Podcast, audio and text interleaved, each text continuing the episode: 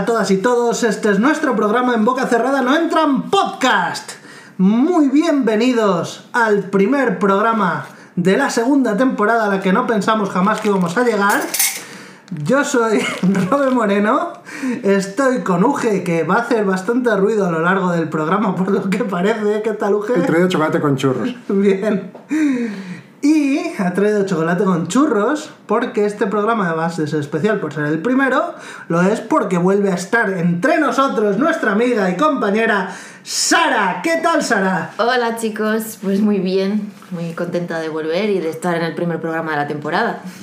Hombre, bien. pues la verdad es que nos, Es un orgullo. nos, viene, eh, nos viene muy bien por dos razones. Primero, porque así abrimos haciendo algo especial, abrimos por todo lo alto. Y segundo, porque yo he estado hace una semanita en Madrid. He estado grabando con unos chicos que tienen un podcast bastante popular y en el que he aprovechado para hacer un poco de promoción. Por lo tanto, en cuanto se publique, que a día de hoy todavía no se ha publicado, a día de hoy sábado, esto lo vamos a publicar el martes, pero cuando estamos grabando todavía no se ha publicado el podcast del Arte More Gaming. Aprovecho para mandarle un saludo a Chisco y Lian si lo oye.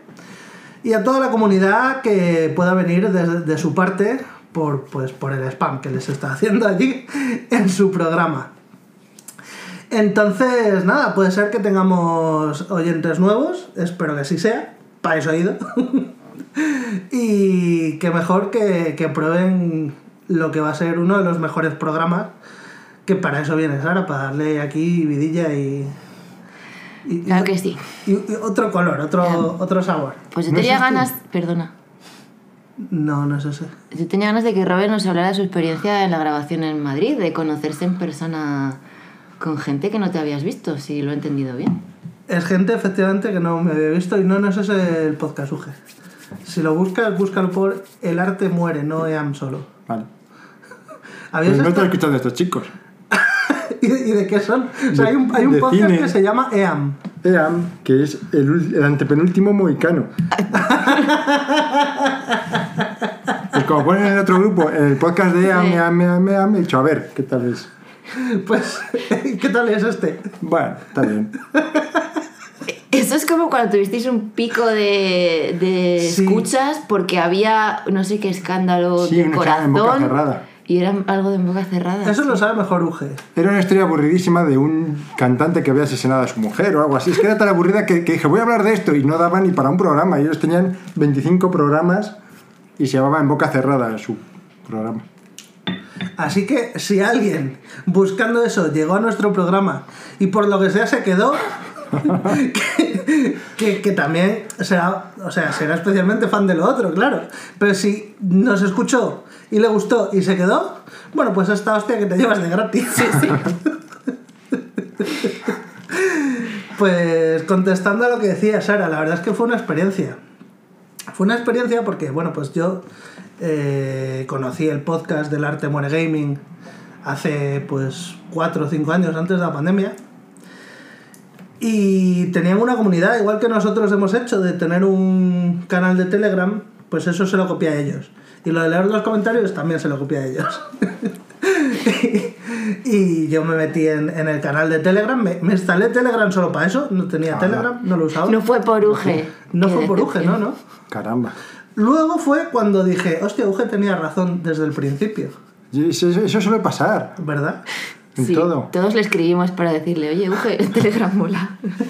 Uge tenías razón desde el principio en tantas cosas. A ver si, si se viene más gente. Y pues eso, durante años he estado en la comunidad, más o menos activo y conociendo a la gente y tal. Y incluso, pues de ahí nace mi otro podcast, el podcast de videojuegos, el que tengo con, con Javi, el Yayo. Y a ese otro podcast eh, vinieron a colaborar eh, los chicos de Arte Muere, Liam y Chisco, pero de forma remota. eh, por Discord grabábamos, ¿no? Y nos grabamos cada uno en nuestra casa. Pues claro, con Javi no grabo en, en, en vivo porque él vive en Canarias, en Ajá. Tenerife. Que no ha ido al Madrid, claro. No, no, no, he ido yo solo. Es un chico bastante guapete. No se ha visto con Vale. Sí, Javi es un tío guapo. Sí, sí, sí. Vale, ¿y alguna otra característica? Quiero decir que porque me, me miráis a mí al decirlo. No, no, he mirado a los dos porque miro a la gente al hablar, porque él ya lo sabe, además. Miro a Canarias- ti porque le conoce. Canarios todos tienen un puntito, ¿no? Es- es- mm. Yo no soy muy de acentos. Yo No, no los pero- acentos, pero los canales que he conocido tienen un puntito mental y físico. Yo es que, es que conozco a Kiko, entonces... eh, Pero todos tienen un, como un aire de, no sé, Sí. un de poco guapete, Latin Lover. De Venezuela. Kiko es guapete, tiene los ojos claros y a mí es que me recuerda a mi hermano un poco, Kiko, porque son los dos así, Ah. pelo un poco claro, los ojos claros son grandes. Pero no sé. Va, tienen, tienen su rollo, tienen su rollo los canarios. Bueno, ya me enseñaréis fotos. Yo me los follaría a todos, la verdad. Y eh, pu- pues eso, o sea, hemos ido con los años teniendo cierta relación, hablamos por Telegram de vez en cuando cuando pasan mierdas. Y yo escribía mucho en los comentarios en su programa, estaba hasta los cojones de leer mis mierdas en su programa. Y nada, pues al final me han acabado invitando y bueno, me, me un poco, me he un poco autoinvitado, porque he dicho, oye, me gustaría un día, si tal, ir a hacer un poco de, de promo. Que este podcast eh, le tengo desde hace un año, pero se lo había escondido totalmente a, a la gente de la comunidad con la que trato a diario por Telegram. Y le pareció buena idea y fui allí y la verdad es que fue fabuloso. ¿Cuántas horas grabasteis? Es difícil de decir. es difícil de decir porque me cogí una mierda. me cogí una mierda de un campano porque esta gente están un poco locos. Eh, ellos beben, pero claro, beben cerveza. Yo me fui a whisky, claro. Pero esta gente beben sin comer. Eh, quedamos a las 5, 5 y pico allí en casa de, de uno de ellos. Y mm, nada, pues yo llevé, como sé que esta gente está todo el puto día bebiendo y fumando cuando graban, porque se les oye, Es Mad Men total ahí. sí. Qué horror. Aparte es parte, es parte del, del encanto. El, el beber y fumar sí que es, es un poco más de... Sí. Eh, eh, pues digo, bueno, pues yo eh, quiero integrarme, yo también voy con mi, con mi copa. Pero claro, le digo, bueno, y luego pediremos de cenar o tal. Dice, no, no, nosotros no. Eh, Con la cerveza ya alimento. Nosotros no. Y claro, yo, pues si ellos no, pues yo, yo que, yo qué sé. Eso sí pensé, pensé, ojo. Empiezo con, con el whisky y luego compro también tinto de verano para en un momento dado, cuando vea qué tal, pues pasa el tinto de verano, ¿vale? ¿Qué pasa? Que en el momento que era mm, momento de pasar el tinto de verano, ya no sabía dónde estaba. ya fue, se me ha olvidado el hambre, se me ha olvidado lo que estoy haciendo. Ahí ya, entonces para mí es bastante difícil saber cuánto duró. Porque Sí, llegué- pero luego tenías que volver en coche. No, no, no. ah, no. te quedaste allí. Claro, claro, Ah, claro. Pensaba que te volvías en Hombre, el no día. jodas, no me voy a poner a beber copas si tengo que coger el coche luego. y menos si tengo que coger el coche dos horas y pico. Ostras, pues menos mal. No sé, yo pensaba que había sido para ir y volver en el día. ¿No te fuiste Porque un domingo? Me fui un sábado. Era el sábado que te fuiste pronto también. Bueno, trabajar remoto, puedes trabajar desde Madrid. Podría, podría, pero, pero no voy a pagar un Airbnb una semana solo por No, ir. no, Para trabajar desde Madrid, ¿no? Es al revés. es- te coges un trabajo de Madrid que pagan más. Hombre, sí, pero circunstancia Pena. especial no escoges un Airbnb en la casa en la que durmieras. En un Airbnb. Ah, Que conste, no te dejó ninguno Chisco, aquí. Chisco me ofreció su casa. Y yo le dije que no. Joder. Que yo, joder, me invitan allí. Que está muy bien el gesto, me ofrece su casa. Me dice, tío, habla con mi mujer que te dejamos la, la habitación del niño. Niño que está por nacer, que le toca ahora en septiembre. O sea, la habitación ya la tienen preparada, pero el niño todavía no la ocupa. No la es que me vayan a poner a dormir con el crío. y le dije, no, no, no, no, no te preocupes, que yo prefiero cogerme mi propia habitación. Además, así me miré un Airbnb que tenía aire acondicionado en la habitación. Aquí listo. Sí, sí, sí, sí. Porque, o sea, yo le agradezco un montón la hospitalidad, pero ni puta idea si tenía aire acondicionado. Y no le voy a preguntar, oye, ¿tú tienes en tu casa, en tu habitación de mierda que me vas a dejar? ¿Eso tiene aire No, acondicionado? pero eso se Voy a saca de poder dormir o voy a Ah, ¿cómo está estar duchándome. Al tonto, al tonto. Que no, joder. No, yo creo que la idea de Rob era buena porque en Madrid por la noche, ey, justo los días que tú has ido, que era ya cuando esto era el infierno. Horroroso. He, he ido probablemente la peor semana del año. O sea, sabes que cuando hay 33 grados a las 3 de la mañana es que no duermes. Y además que yo tenía más o menos la sensación de que en Madrid hacía parecido aquí en Valladolid. No. No, aquí hace el doble de Normalmente calor. hay 2 grados más, pero claro, con la contaminación en la, ciudad es el infierno. la sensación térmica es... La, la última noche que he pasado eh, en Madrid, así que recuerde de, de verano, eh, era porque nos íbamos en avión por la mañana y era coger el taxi a las 3 de la mañana y ver Sudando. que marcaba 33 grados. Yo esa noche no dormí Hostia. porque eh, fuimos a casa del tío de Javi, nos dejó su casa, él se fue a la casa de una amiga que vive justo en, la- en el mismo edificio. Y tiene aire acondicionado, pero se ve que no le pareció adecuado ponerlo. O no estaba suficientemente fuerte el del salón. Y yo recuerdo no dormir en toda la noche. O sea, estar tirada encima de la cama, eh, creo que sin ropa. O sea, lo que es Sí, las sí. braguitas. Y no dormir. Y no dormir, y estar sudando toda la noche. Ni no dormir y levantarme ya de mala leche. Y menos mal que era en plan de, bueno, nos vamos de vacaciones y tal. Y se me pasó luego. Pero y de me- coger el Uber, pero no era un taxi, era un Uber. 33 grados a las 3 de la mañana. Not for me. Es como, o sea, si me ofrecen A quedarme aquí a vivir, no puedo. A las 3 de la mañana 33 grados debería ser ilegal. Exacto. Debería estar penado por ley. Que por cierto, Sara, eh, Estoy bien, no, ¿Estás no bien me con da, el aire? no me da, no. Yo, yo soy un poco sensible al aire acondicionado, pero entre mm, no poder dormir una noche o que lo hayan puesto un rato. A mí me dio una carta de aire. Iberdrola esta semana diciendo, esta semana has gastado un 24% más que el resto... Ya, me da igual. ¿A que te avisan de si gastas más? Sí, claro. Ah, no lo sabía. A mí sí. Pero eso a lo mejor es porque no has gastado más. Yo esta semana he gastado más porque No, yo no aire gastaba más porque no, no he llegado ni a poner el ventilador. Eh, como duermo sola en la cama, la verdad es que estoy pasando un verano bastante agradable para las temperaturas que hay. ya. El jueves estuve trabajando en casa y bueno, tenía como 27 grados, pero no estuve muy agobiada. Es en plan de, bueno, con 27 y 27. ropa de verano. Y si en la calle hay 12 grados más, pues no se está tan mal. Joder, 27. Que en mi casa. casa hacía 45 si no pongo el aire Ah, acondicionado. no, la mía la verdad Claro, es te que si sube de 28 Pero ya. el año es pasado, te raro. lo juro, Rebeca no podía. Y se ponía a andar, de, o sea, a andar lentamente delante del ventilador diciendo que le daba algo, que le daba algo. Pues hemos puesto el aire acondicionado.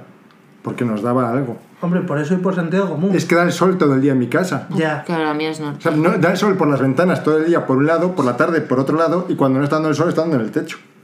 Es que, claro, pasa que vivís en el último piso, Sí. que pasa que el techo te está, dando, te está absorbiendo calor todo el, todo el Todo día. el rato. Pero además, al ser el último piso, cuando el sol por la tarde da directo, a ti no te tapa un edificio enfrente. Nada, O sea, no hasta, nada. hasta que te quiere tapar el primer edificio, pues ya se ha ido el sol. a Ha salido la luna ya. Y por la noche tampoco refresca, con lo cual. Además, no corre el aire, nada. Aunque la gente dice, no uso turbollores que aire, nada. Recuerdo el año pasado que tenía puesto ventiladores en mi habitación y salir de la. de la.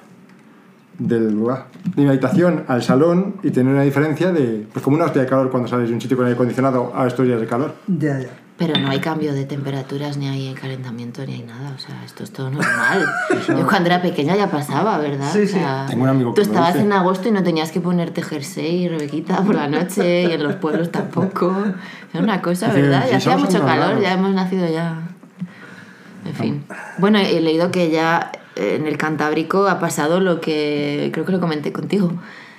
Pero he estado una semana en, en el norte este año, en verano, y estaba el agua a 22 grados Está en. Asturias, que era en plan de. Había gente metiéndose, ¡ay, qué frío! En un acento del sur y tal. Yo pensaba. O- ¿en serio es o- el primer año? que, que, que Virubi es La gente agua. como, ¡ay, ay! Entrando de puntillas. Y yo era en plan de, creo que esta gente es la primera vez que viene al norte porque yo me, me metí en el agua cuando el agua está fría, de, de- pero te metes igual porque te gusta el agua fría. Claro. Bueno, pues 22 grados, que era más o menos la temperatura que hacía fuera. Entonces estaba casi el agua a la misma temperatura que, que fuera, o no había mucha diferencia. Y pensé, esto de aquí a que empiecen a llegar medusas, falta poco. Porque ya el resto es medusas, medusas, medusas. Visto Y he leído que en el Cantábrico ha habido estos últimos días eh, muchísimos problemas y muchísimas llamadas a, a socorrista o atención a urgencias, lo que fuera, por picadura de medusas. O sea, que ya han llegado. Ha habido hasta carabelas portuguesas, que no son medusas técnicamente. Como experto en el tema, El calor atrae medusas y hace, y hace que se reproduzcan más. Las carabelas portuguesas son, son muy jodidas. Yo conozco una chica que le picó una carabela portuguesa y lo describe como que sin- sintió que le hubieran arrancado la pierna. Hostia. Y la, y la rescataron porque estaba en la orilla, que si no, nada. Y, y eso, solía darse en algunas zonas pequeñas. Ahora, pues eso, en, Santander sacaron al otro día. Me parece una cosa muy No, no, chula. pero han dicho que había muchísimos, muchísimas alertas. Este año, de hecho, en el Cabo de Palos he visto miles, miles literalmente. O sea, voy buceando y veo, y voy buceando entre medusas. De las que no pican, este año, con suerte he visto muy poquitas de las que pican, pero de las que no pican. ¿Y cuál, cuál es la diferencia? ¿Cómo las distingues? Hombre, son de- completamente distintas. Vale. En concreto, las que suelo ver allí son unas que se llaman Pelagia noctiluca, que son moraditas. Espera, vamos, pequeñitas. vamos a Sí, partir sí. de lo básico. ¿Cómo es una medusa? para Es que no- agua para que no una tiene ni puta idea. Sí, es un, un- el 90 y mucho por ciento es agua, que parece que es mucho, pero el 70 y tantos por ciento de nosotros es agua. No, incluso más, ¿no? De los ochenta y pico. No sé. Bueno, da igual, sí, Bueno. que, sí. Em, normalmente, no, normalmente no, tienen una cabeza y tentáculos y flagelos. La diferencia entre, no sé cuál es cuál, unos son más carnosos y los otros son como hilitos alargados. No todos tienen tentáculos, no todos tienen flagelos y hay miles de medusas de muchos tipos y clases, cada una di- distinta. Las, las carabelas portuguesas, por ejemplo, no son medusas porque no es, una- no es un solo bicho, es, es una colonia de bichos. Se llama sinfonóforo, sifonóforo. Sí, sí, sí. Forofo, sí. Sinforoso. Las, las que yo he visto este año, no, las que suelo sacar yo son unas que tiene, que son moraditas, se llaman pelagia noctiluca, que tienen los la Cuando- cabeza moradita. Perdona, Sí. cuando Uge dice las que suelo sacar yo, es porque Uge no se hace llamar el Capitán Medusa por nada. Efectivamente. Uge lleva toda su vida luchando contra las medusas y combatiendo el mal que ellas representan. Eugenio, ¿cuántas medusas has podido sacar a lo largo de tu vida del agua? Unas 15.000, calculo. ¿Cuántos días has pasado de verano en vacaciones para hacer el No me cálculo de medusas diarias? Pues porque a veces hay, porque a veces hay. O sea, me ha gustado porque ya tenía el cálculo hecho. No, no tengo, no tengo hecho, pero vamos, digo. No dices 15.000 como un número random, un número random dices, Ay, pues yo sé, más de 1.000. Si dices 15.000... No, me, no, porque más de cálculo. mil son, claro que más de mil. Porque el primer día, cuando los niños me empezaron a llamar Capitán Medusa, saqué 2.500. Y eso fue en un solo día. En o sea, un a partir día. de ahí, ¿Dónde las pones? ¿En la playa? en una zona apartada de la playa. Le digo a gente, no piséis por ahí, cuidado con los perros. ¿Las medusas pican incluso después de muertas? Sí. Sí, sí, también dan Y nos doy cuenta que las medusas no piensan, voy a picar a este. No las pises. sí, Tienen como jeringuillitas dentro que cuando las tocas, ¡chas! Te, te- ahí. Ah, ok. Entonces no solamente tienen un veneno que puede ser más o menos fuerte, sino que además se te mete en la piel. Tengo una duda. ¿Cuáles son los depredadores naturales de las medusas aparte del capitán medusa? Las tortugas, Estamos fastidiados. sí, porque son muy peligrosas. No, estamos No, porque fastidiados porque no hay. Ah, también, Hay muy pocas y cada vez menos. además. Además, ¿qué tipo de tortuga? Porque claro, no puedes coger y soltar las tortugas estas que la gente coge de mascota, entre comillas, y luego sueltan en el campo grande que se comen los peces y arrasan con todo.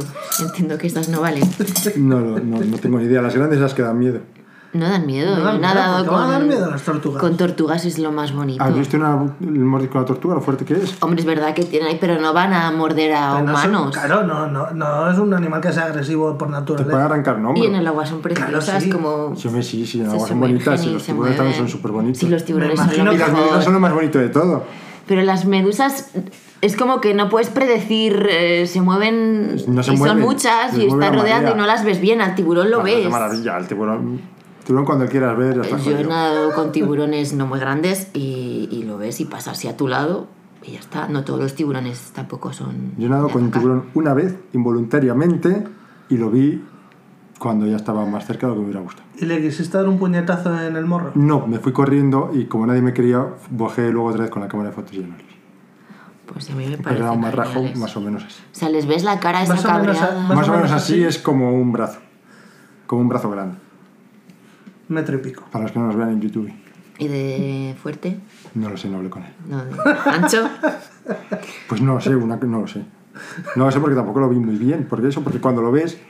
Estás muy cerca. No, me daría más miedo las morenas. Las morenas también no sabes si van a salir muy rápido. Me gusta verlas, pero me dan Pero más respeto que suelo. los tiburones normales que puedes ver en sitios tropicales. Que Y si no- te mueren será como un chihuahua, ¿no? No lo sé. ¿tú has visto las, to- todas las filas de dientes que llevan? Que luego Mm, tienen no. otros dientes aquí también en... Solo O sea, después de la fila primera, luego tienen más dientes para seguir ahí. Joder. Sí, sí. El mundo marino está miedo. lleno de animales que parecen extraterrestres. Sí, sobre todo cuando bajas, mola.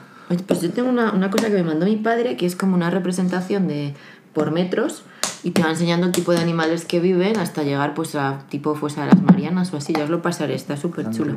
Mola. Sí, sí. Yo últimamente conozco un montón de peces gracias a un videojuego que hemos estado jugando Ani y yo, ¿No? que se llama Dave the Diver, Dive el divertido, el diver. o David el Buzo. Holy Diver. Y lo recomiendo mucho, está muy bien, es un juego muy sencillito y va de, de tener una, un restaurante de sushi. ¿Oh? Entonces tienes un restaurante de sushi y tienes que bajar a pescar los peces que luego se van a cocinar en el restaurante.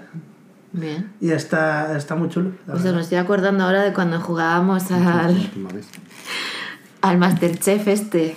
El de Ah, preparar la eh, comida. Sí, ¿cómo es esto? El overcook. Overcook, sí. Qué momentazos. Eh, está Eugenio en estos momentos. No la ha liado, lo ha hecho bastante bien. Mira, mira, mira, se le cae, se le cae. Se le cae, se le cae, se le cae. Y no se le cae. Perfecto. Uge ha traído chocolate, Yo no he tenido una buena recepción. muy amablemente por su parte. Es que hace calor. Sí que haces calor. Tú sabes que a mí lo dulce no me va. Y a lo dulce le vas tú. A mí me encanta el chocolate y los churros, pero cuando hace tanto calor me cuesta. Ya. Y Sara ha traído magdalenas. Eso sí. Me encantan las magdalenas. Eh, para mi cumpleaños he pedido sopa de letras y magdalenas. Para decir sopa de magdalenas. Sopa de letras porque tengo la, tengo la ilusión de comerme el abecedario en orden. ¿A que nunca lo Qué habéis hecho?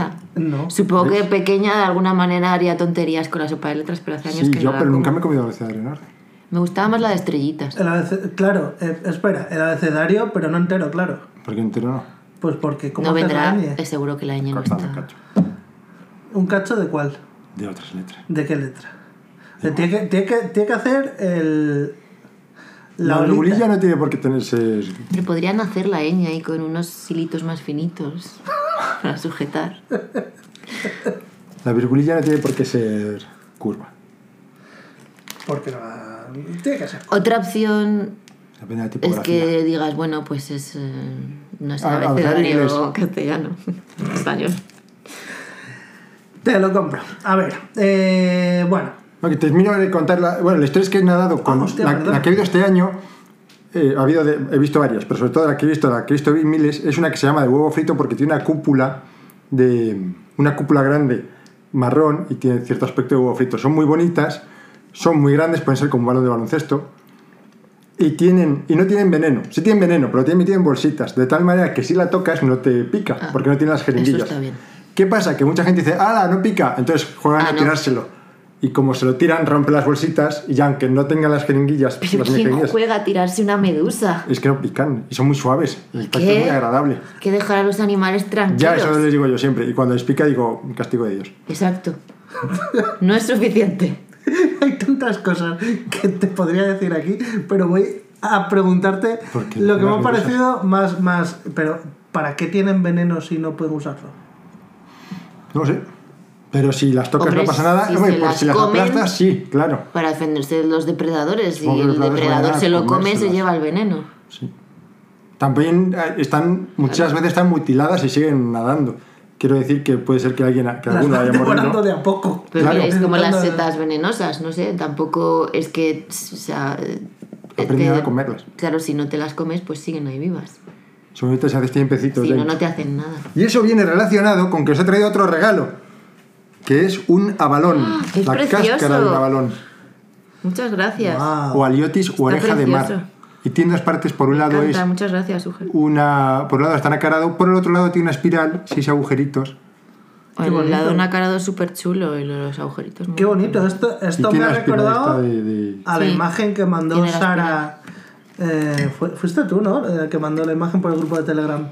La- de, de la mujer. literal. literal Ah, sí, me encantó. Y como justo había mandado Uge los dibujos, dije, esto es muy humor de Uge. O sea, es algo que Uge podría haber hecho. Sí, sí, precisamente. Sí. Aprovechamos para decir a la gente que si escucháis esto y os apetece, mandamos un montón de gilipolleces Interesantes, interesantes y de vez en cuando alguna conversación formativas, chula incluso. en el grupo de Telegram que está en la descripción del podcast, así que meteros, amigos. Meteros o meteos. Uge, como gramar nazi. Meteos. Meteos. Meteos. ¿No había un dios que se llamaba Meteos? Da igual. No me suena, pero molaría. Claro, pero de- cuando es meteoro sí que suena como que pudiera haber algo ahí de origen de dioses. A mí me ha sonado, a mí me ha sonado Es a... Prometeo sí, pero Meteo no. Hay una agenda gubernamental que se llama Correos. Agenda, has dicho. Una agencia. Ah, agencia. No, no, no, no voy a entrar ahí. No, no, no, no, no, no. no. Vale, eh... Yo tengo una duda sobre correos. Aquí, o sea, en Estados Unidos lo del correo es sagrado, o, o antiguamente era como que si cogías el correo de otra persona, lo leías, eso era gravísimo, ¿no?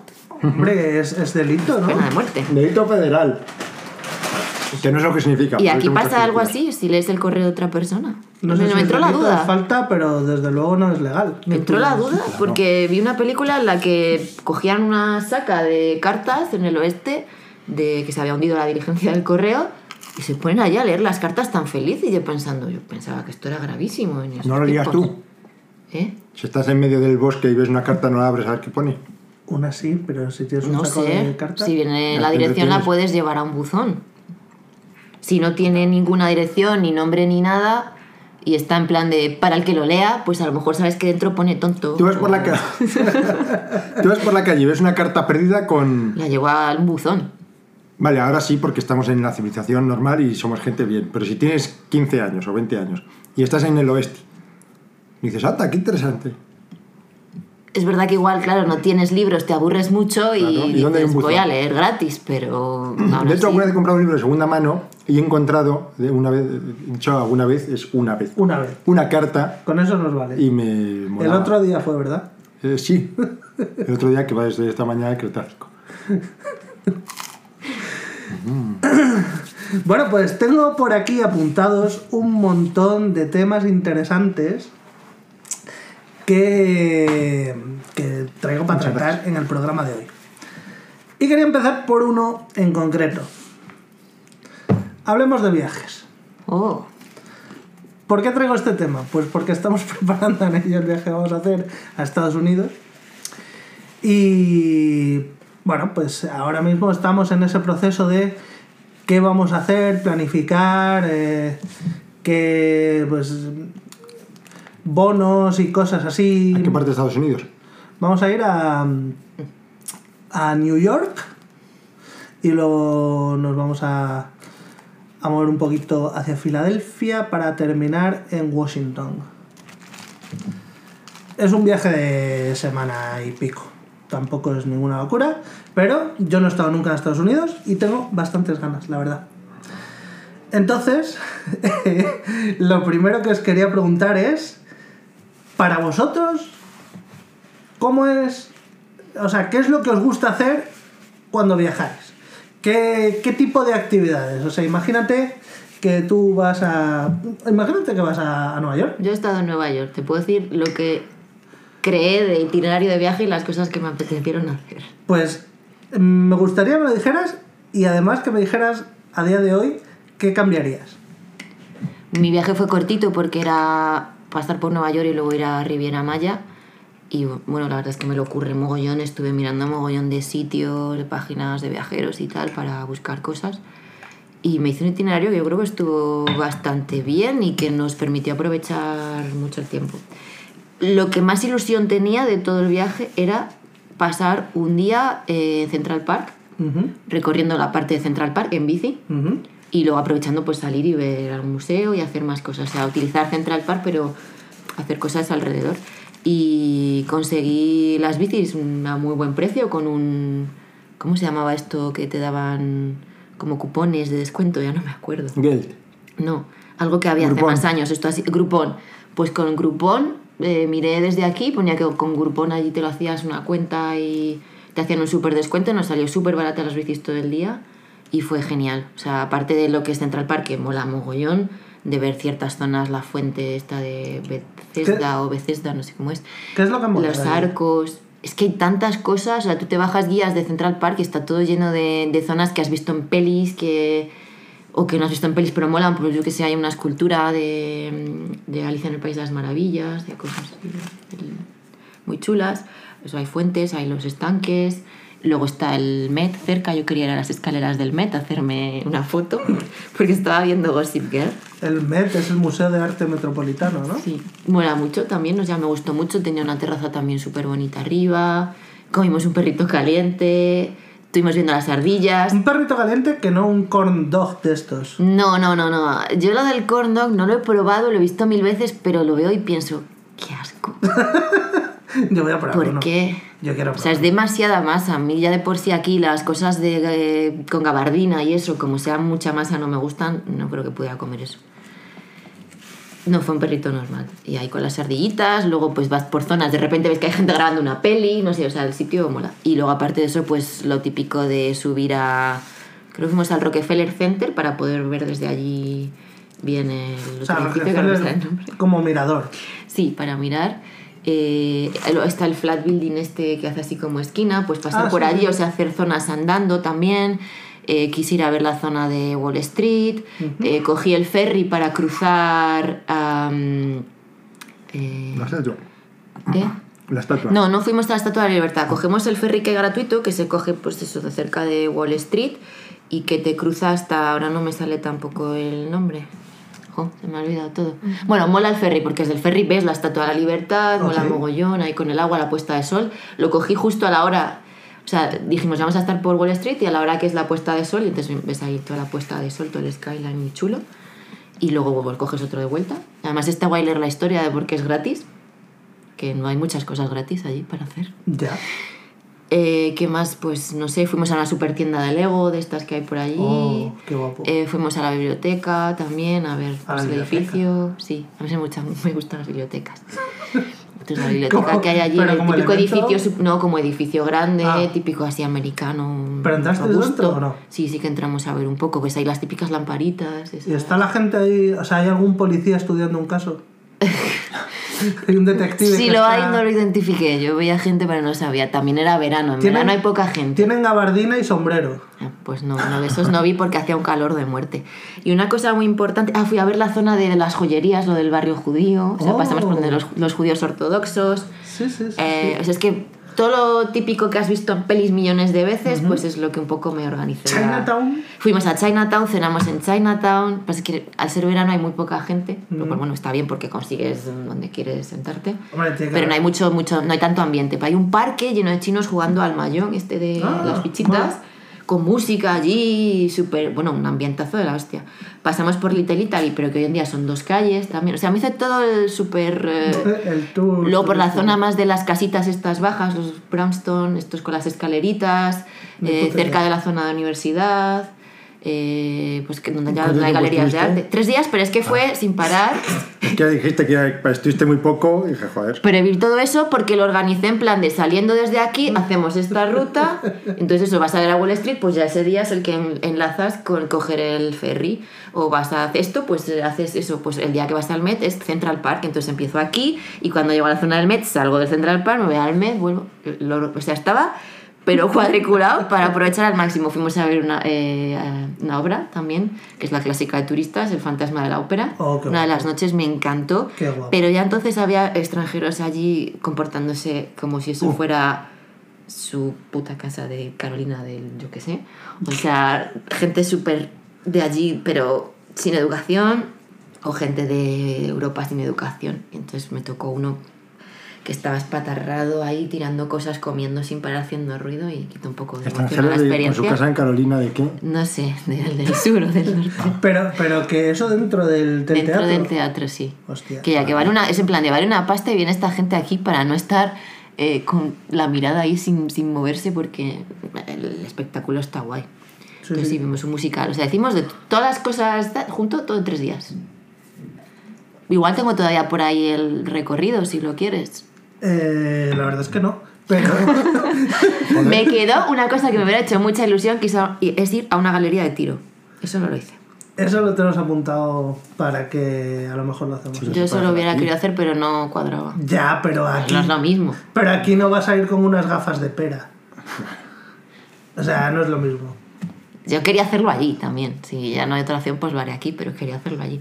Y en un sitio que pillamos unas si hamburguesas típicas, con un puro. conseguimos una postal para ti. Te mandamos ¿Ah, una sí? postal. Con un puro, si está prohibido fumar. Vaya. O sea, yo pensaba que está, o sea, que las prohibiciones allí eh, había las que hubiera, excepto en sitios que tengan que ver con armas. Que cuando tiene que ver con armas ahí ya no hay prohibiciones y entonces haces lo que quieres. Pues eso no lo sé. O sea, que a lo mejor puedes ir con esclavos a, a Yo una tengo claro galería de que tiros o... no prohíben nada relacionado con las armas. Pero eso no significa que dentro de las armas no puedas fumar. Ya, pero es que... Hombre, digo yo que te prohibirán disparar también al de al lado que está haciendo sus prácticas, ¿no? Depende, depende de cómo te esté invadiendo. Si Y te si está defensa invadiendo mucho, propia. claro. Y te va a atacar, no. Te está invadiendo el, el, el- cacharrito es el cubículo, entonces puedes disparar. y también depende de la diferencia del panetone entre tu piel y la suya. El panetone, me encanta. Ahí, ahí, claro, eso se mira mucho. Es verdad, sí. Eso en un juicio dices, le pones así el brazo al lado del del cadáver y entonces dice el juez, es verdad. Es verdad. Me sentí Es amenazado. culpable. Me sentí amenazado. Y, y eso, pues todo lo que esté relacionado con las armas, como tú dices, pues fumar un puro mientras disparas, eh, yo creo que, que te lo prohíban tiene que ir en contra de alguna enmienda. De la quinta o la que sea. Allí la quinta enmienda la usan para todo, ¿no? Hubo un gitano aquí que dijo al juez, me tengo la quinta enmienda. y el juez le dijo que no valía, claro. Es que le hubiera preguntado cuáles son las otras cuatro. Uge, ¿Qué? eh, háblame de tu viaje. ¿Cómo preparas tú un viaje? ¿Qué te gusta hacer cuando vas a un sitio? ¿Cómo Pues lo- yo odio viajar. No, No. me gusta Bien, nada. bien. ¿Por qué? Porque es un montón de tiempo de transporte para luego estar incómodo. Y para luego estar incómodo, no, en realidad, o sea, en realidad todo el mundo le gusta viajar, pero te gusta viajar porque estás de vacaciones. Si tuvieras que hacerte la cama, si tuvieras que no sé qué, hacerte la cama lo digo como un ejemplo. Eso no, no es problemático, pero quiero decir que luego comes allí, no sé qué, no sé- o sea, comes cositas, no te andas cocinando, entonces lo que le gusta a la gente es estar de vacaciones. Por un lado. Por otro, Me encanta. Que eh, es un montón de tiempo de viaje que según con quién, yo Rebeca te quiero mucho, espero que no veas este programa, pero Rebeca se pone muy nerviosa en los aviones, con lo cual me empieza a poner muy nervioso yo. Entonces ya, es, ya empiezas mal. Llegas allí. Podéis ir en barco, en tren o tal. Sí, a según. Ah, según qué sitios. A según qué sitios, claro. Bueno, el caso es que una vez allí, lo que sí que me... O sea, yo no entiendo viajar para... para a mí lo que me gusta es ver los museos. Entonces yo cuando fui a Viena, fui a la agencia de viajes, la señora me dijo, puedes comer aquí, puedes comer aquí. Dije, me da igual comer. Yo me tiré lo, todo lo que me dio la agencia. Según salí, tiré lo que me dio lo de la, la, la señorita de la agencia de viajes y me preparé el Museo de Viena, el Belvedere, etcétera, etcétera, etcétera. Y fui viendo un museo tras otro. Rebeca me siguió porque es una santa. Y nos vimos Pues guay. todos los museos, sí, sí. Y, y yo habría ido otra vez. ¿Y hoy qué hacemos? Volvemos al Museo de Historia del Arte. Espectacular el Museo de Historia del Arte de Viena. Me iría a vivir a Viena, es el único sitio donde... Es que de hecho volvería a viajar y volvería a viajar a Viena. Si la propia palabra lo dice bien. Ah. o sea, el nombre de la ciudad ya te está diciendo que es bien. Pero, o sea, y ahí muy bien. Pero luego, o sea, no me gusta viajar porque hay cosas que si voy a un sitio mejor, bien. Pero si voy a un sitio peor, luego fuimos a Budapest. No me digas más, fuiste a Mala. Y Budapest es... Tu propio nombre también lo indica, joder. Si es que viene Buda, ¿qué? Budapest. Y la gente dice, ah, qué bonito, no sé qué. Bonito era el Parlamento.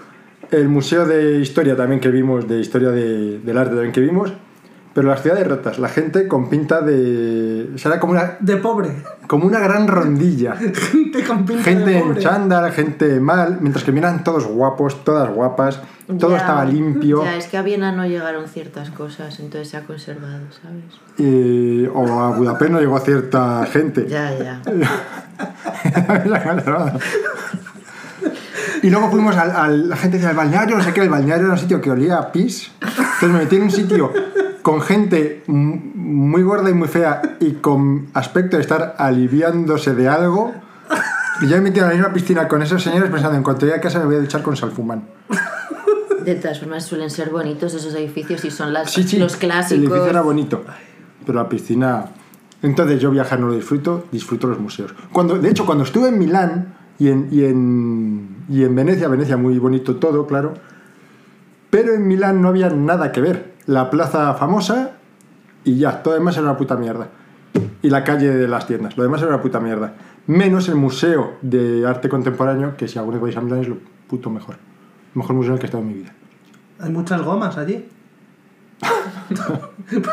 es lo más famoso, ¿no? De Milán, las gomas. Y además una, una gaviota me quitó mi helado.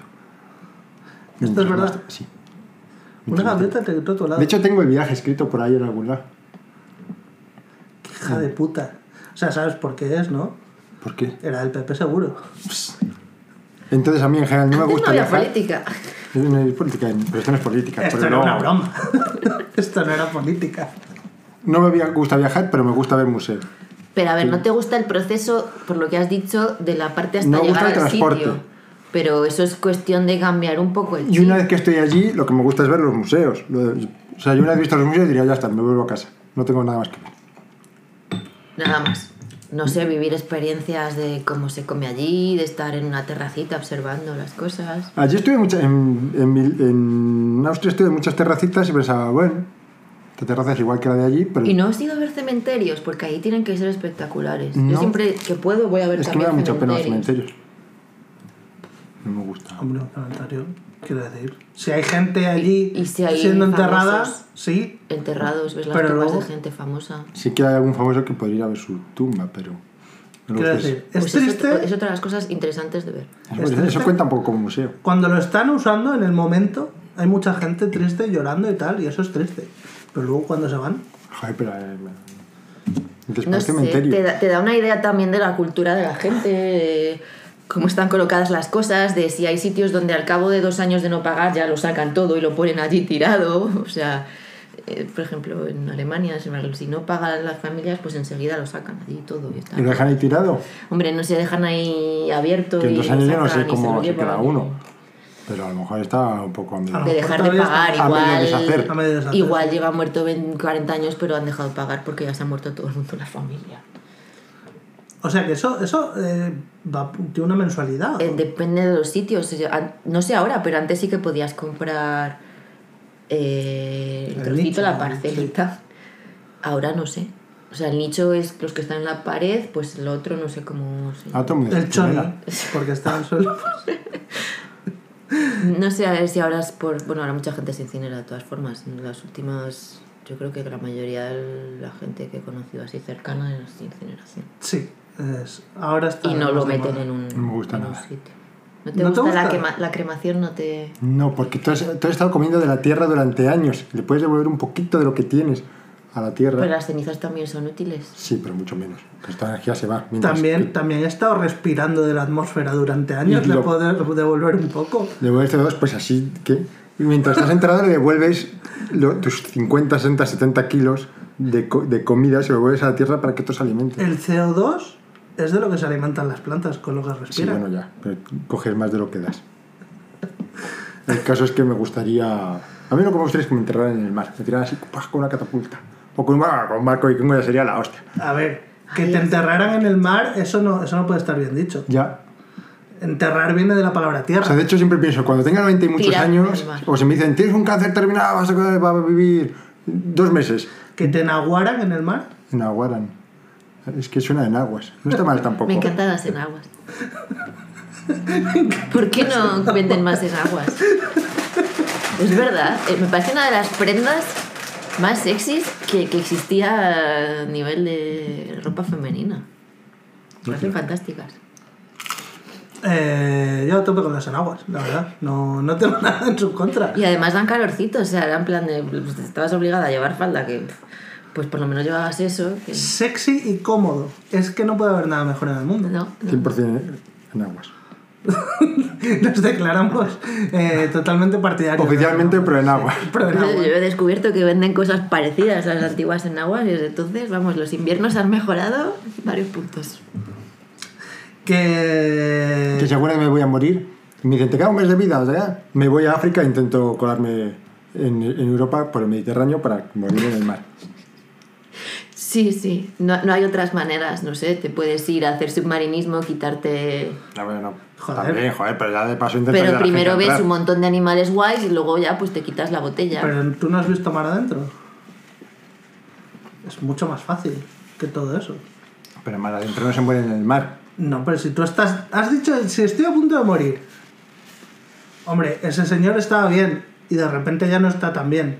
Pues tú, si estás a punto de morir, te tiras de cabeza. Ah, bueno. Es verdad, sí. unos acantilados. Sí, no, pero- no, porque luego te sacan. Yo no creo que me- es que- pero hombre, si te vas a ciertos acantilados, te vas ahí a Escocia, a un acantilado súper bonito. Al final te terminarán sacando. Y si voy a, como ¿Quién te va a submarinista, terminar también me sacando? terminan sacando. Vale, pues mira, se me ocurre una cosa. Pero si voy como en Se el- me Si vas como submarinista, ¿por qué te van a sacar? Ponte peso. Se me ocurre una cosa, Uge, que Es además. que es un sitio muy, muy, muy profundo. Pues te para- atas a una roca. Que además. No hay un sitio tan profundo donde la gente no baje a tocarte los huevos. Escucha, tengo, tengo la solución que además va 100% con tu, con tu estilo de vida. Lo que tienes que hacer cuando quieras morir en el mar y que nadie te encuentre es buscar un mafioso y follarte a su hija. Puta madre. O sea, Esa es buena, porque la gente no va a saber dónde te han tirado. claro. Claro. que luego a lo mejor me tiran un tanque de ácido o algo así. No, hombre, no, esta gente no les has visto que hace lo de las cadenas y... Lo del ácido es más complicado de lo que parece. Sí, eso es caro además. Lo de las cadenas es, lo llevan haciendo toda la vida por algo. Es, Es fácil y barato. Tiene que ser alguien en Marbella o así, no puede ser en Valladolid porque les queda mal el mar. Hombre, Da tú igual, puedes ir a zona del este de Europa también. Claro, o, con mar. o- o si no te vas allí a- directamente a Italia, vamos. No está mal, no está mal ese idea. Y si te vas a una zona donde luego se cubre de hielo, es más difícil también que te encuentren. Mira, también está bien, pero ese agua está muy fría. Yo quiero O sea, Mediterráneo. Pero qué Vas- más da si. vas a conseguir-? No, pero yo quiero Mediterráneo. Ah, vaya, Vas que a conseguir tu propósito de morir en el mar y encima para conseguirlo vas a hacer una cosa que te encanta. Y una catapulta gigante para que te tire muy lejos. Ya lo he pensado también. Yo siempre pienso que para deshacerme un cadáver usaría una catapulta. Cojo la lanza y digo, ya está. No sé, ¿qué haces cada en el balcón? Ni Eso, idea. he pensado en la catapulta tirando agujes lejísimos para que se hundan en el mar y no le puedan encontrar. Me parece, me parece un instrumento maravilloso. Lo que pasa es que Uge con la suerte que tiene seguramente pasaría un avión mientras y caería en el ala del avión y acabaría eh, enterrado en, en, en, Y le llevarían a otra ciudad y estaría cabreado todo el en viaje. Budapest. Acaba enterrado en Budapest. Ay, qué horror de ciudad. Que... ¿Y tú qué? ¿Qué quieres hacer tú? Uh, yo... Pero la vez que hablamos de tu viaje me gustaba mucho tu viaje. Yo eh, soy bastante opuesto a todo lo que habéis dicho en general, coincidiendo en algunas cosas, pero me gusta porque tenemos como tres enfoques muy, muy diferenciados. Primero, a mí lo que me gustaría hacer eh, al ir a, a un sitio en general es mm, hacer cosas de gente de allí. Ir a bares de allí, hablar con la gente de allí, intentar mm, eso, eh, entablar una relación, no una relación, sino un Socializar. socializar con la gente de allí. Eso es. Me gustaría hacer cosas que hace la gente de allí, pues eh, comer comida típica de allí, mm, eh, hacer pasatiempos de allí, porque lo de ver cosas, sinceramente, aquí hay un montón de cosas bonitas que nunca me ha preocupado de ver. ¿Por qué me va a preocupar ver las que están en otro sitio? No, es que como está en tu ciudad no las valoras. No, no, no las valoro porque me dan igual. es que no las valoro porque me dan igual. ¿No has visto el Museo de Escultura? No, jamás. Ah, Madre mía. Además, además es que museos me pueden llamar la atención, pero si son museos de cosas interesantes. Museos de ciencias o museos de, Pero de eso también astronomía. hay. También hay. Siempre está el Museo de Ciencias Naturales, que en Europa son maravillosos. Claro. Aquí es malísimo.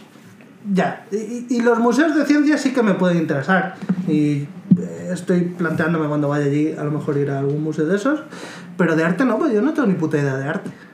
Yo soy lo opuesto al arte. Pero una cosa es que no tengas ni idea y otra es que vayas allí y te guste. No, porque no, yo no voy a saber apreciar esas cosas. Yo solo no sé apreciar. Yo lo veo y digo, "Pff, pues bien. Ah, bueno, leche. Tú ves esta gente que se pone a decir, el arte moderno no es arte. Yo soy de los que lo piensan, pero no lo dicen, porque sé que el problema no lo tiene el arte, que lo tengo yo. ¿A partir de qué tiempo moderno no es arte? O sea, quiero decir, eh, pues cosas. El típico de la obra de arte que era una taza de váter, que es súper famosa, ¿no? Pues eso. Hay gente que se echa las manos a la cabeza me imagino que como adalides del buen gusto y del, del arte, y dicen, eso no es arte, eso es una mierda. Y yo pienso, pues lo que te gusta a ti también, para mí. El otro día envié un audio muy largo sobre esta historia Sí, sí, sí, sí, sí. sí. al grupo de Yayo Gafapasta. De hecho, un audio no, un vídeo. Así. Mandó un vídeo, mandó un vídeo muy interesante. Ah, sí, un Pero vídeo. están, estaban debatiendo sobre. ¿Sobre qué? Sobre esos videojuegos en arte. Sí. Y, y el cabrón se puso a hacer unos esquemas. Luego les envío. Se puso a hacer unos esquemas. Sí, mándalo por aquí, por el- nuestro grupo, porque me parece súper interesante. En un papel se puso a dibujar cómo es eh, la evolución del arte desde no sé qué coño de tiempos hasta hoy. y cómo. Y cómo es de- desde el punto de vista de la obra, desde el punto de vista del espectador y del artista. Y, joder, súper chulo. O sea, me encantó. Chapo. Reenvíalo por aquí porque me encantó. ¿Y qué vas a hacer para relacionarte con la gente? Que sepas que en Nueva York la gente es bastante borde hasta el punto de que si te paras en una calle, te gritan. De que hay que seguir andando, no te puedes parar. Vale, bien. Es muy bien. molesto para ellos y es en plan de señora, es verano. O sea, nos pasó dos veces de pararnos un momento a mirar, eh, a ver por dónde íbamos y la gente que no se puede parar. Y yo, "¿Pero- ¿perdón? Pero es que, o sea, a mí me gustaría, me gustaría conocer una Karen y hablar con una Karen un rato. Tiene que ser maravilloso. Me gustaría porque cuando, cuando esta gente te grita, hay gente que se ofende o que le molesta, tal. A mí me hace gracia.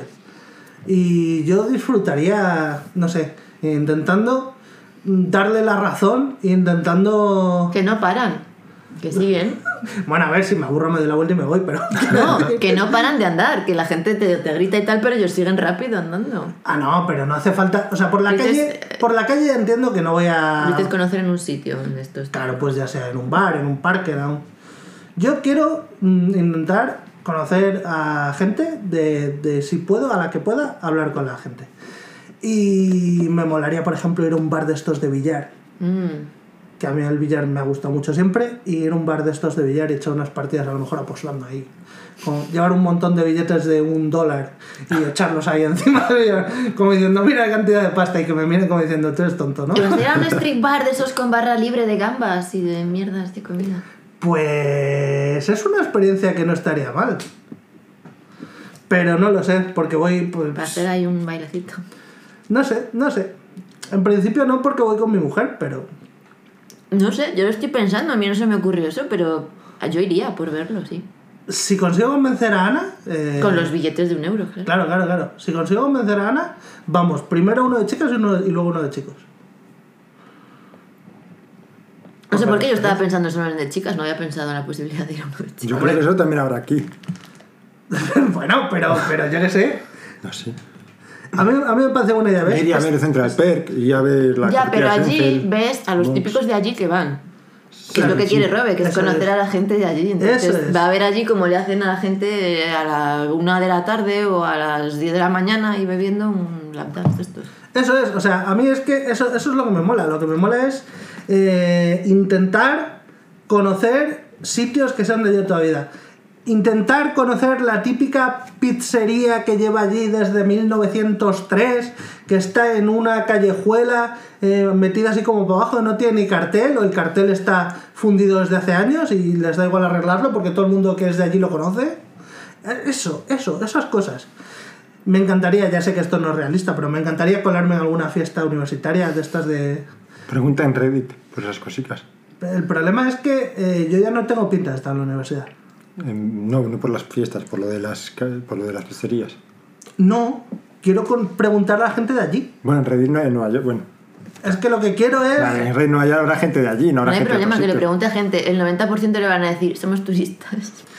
El caso es que es eso. O sea, para mí, lo que tiene interés de, de un viaje es todo lo que no es de turisteo. Que luego vamos a hacer cosas de turisteo y las voy a disfrutar. Sí. Pero las voy a disfrutar también, pues porque lo voy a hacer con Ana, a ella le gustará, lo pasará bien. Pero desde luego no son mi objetivo. Y si fuera yo solo, es las cosas que no haría son esas. y buscar pues actividades pues como lo de la galería de tiro, que eso no puede ser más, más americano. O yo qué sé, coger un coche, hacerte una ruta con el coche. Si vais con tiempo, sí, eso... Esas cosas Mi prima se fue a Estados Unidos, pasó allí seis meses, volvió con un 25% más de peso. Me parece bien. O sea, que entiendo que ese 25% más, ella lo llamaba mm, mi alegría. O sea, ella se, se frotaría así y diría, esta, esta es la alegría que he traído. Con un pendiente aquí rapada. ¿Y eso te parece mal? Eh, no, fue muy sorprendente porque era una niña muy pijita. Pues bien por ella. Bien por ella. A ella... Luego volvió a la pijez. En cuanto volvió. No le cambió nada. Vale. que por cierto, me gusta mucho cuando he preguntado al principio que Uge ha dicho lo de que a él viajar no le gusta. Sí. Que es una de las razones por las que le quiero tanto y por las que yo eh, eh, sé que Uge dejar, fíjate. es Me han querido por muchas cosas, pero nunca por esto. Sí, sí, porque eso es lo que te hace alguien especial. Eh, yo tengo una máxima y es, si tú le preguntas a alguien, oye, ¿cuáles son tus aficiones? Y esa persona te responde, pues no sé, coma, eh, salir con mis amigos, viajar y la música, esa persona huye, huye. Eso es un red flag, pero como una puta casa. Huye de ahí. Estás en peligro de que te vuelva subnormal como lo es esa persona. De hecho, odio cuando la gente me habla de comida y de viajes. Y cuando la gente me pregunta, oye, ¿qué tal en, qué tal en Italia? Lo que hice fue decir, en vez de escribir, ¿qué tal en, en vez de contarle a todo el mundo qué tal en Italia, escribí un blog sobre mi viaje en Italia. Ahí lo puse. y cada vez que alguien me pregunta, decía, este es mi blog, aquí lo tienes. ¡Ah, me Guau. encanta! O sea, todo el mundo deseando darte la chapa. Mira lo que he Sí, hecho, sí. he estado aquí y he hecho no sé qué. Todo el mundo viene deseando sacarle partido a ese dineral que se ha gastado a base de darle la chaqueta a otros. Uge es todo lo contrario. Uge es esto, lo he disfrutado yo. No me das la chaqueta tú ahora a mí. Que no quiero contarte mi puta vida. Si lo quieres saber, mira, lo he escrito aquí, no me das la chaqueta. Ojo, pues a mí me gusta saber dónde ha viajado la gente, Pues para las eso tienes cosas el blog y visto. si quieres saberlo, pues ahí lo Pero tienes me con gusta que la fotos. gente me lo cuente, ver su expresión, si les ha gustado mucho, si no. Te adoro, Uge. A mí me gusta eso, no Pues ya sé. digo yo, me ha gustado mucho. Y me, a mí, Me ha gustado claro, mucho porque a mí me gusta museo. viajar y la parte del transporte, como también viajo bastante por trabajo, pues no la llevo mal. De hecho, cuando viajo de placer es como que estoy más, más relajada, más de, bueno, hay relatos, bueno, ¿sabes? Cuando vas de trabajo es como, joder, tengo que llegar ya, tengo una reunión, voy a llegar tarde. y cuando voy de placer, pues es como, va, venga, venga, ahora estamos sentados en el avión, venga, a descansar. Vamos a ver unas pelis, También es vamos a comer verdad. algo. Ahora traen la comida, ahora vamos a intentar dormir. También es verdad que tú eres una persona que viaja mucho por trabajo. Sí, he viajado bastante. Nosotros por trabajo, yo no he viajado poquísimo por trabajo y lo poco que he viajado por trabajo ha sido en coche. Pues yo te puedes imaginar.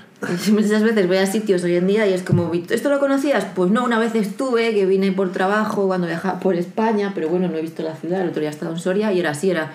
¿Conocía Soria? Pues conocerla no, pero había estado por trabajo, o sea, me sonaban dos cosas de, de Soria, entonces he estado en muchos sitios, sí. Sitios extraños. Es que eso cambia He estado en. Mérida varias veces, de ellas la mayoría por trabajo, y cada vez que iba por trabajo, si tenía tiempo, aprovechaba para ver cosas. Pues sí, pues sí, pues sí. Es que me gusta. Es cansado, pero Si a mí cansancio no me importa, lo sé. Pues voy a aprovechar esta conversación para hilar con el siguiente tema.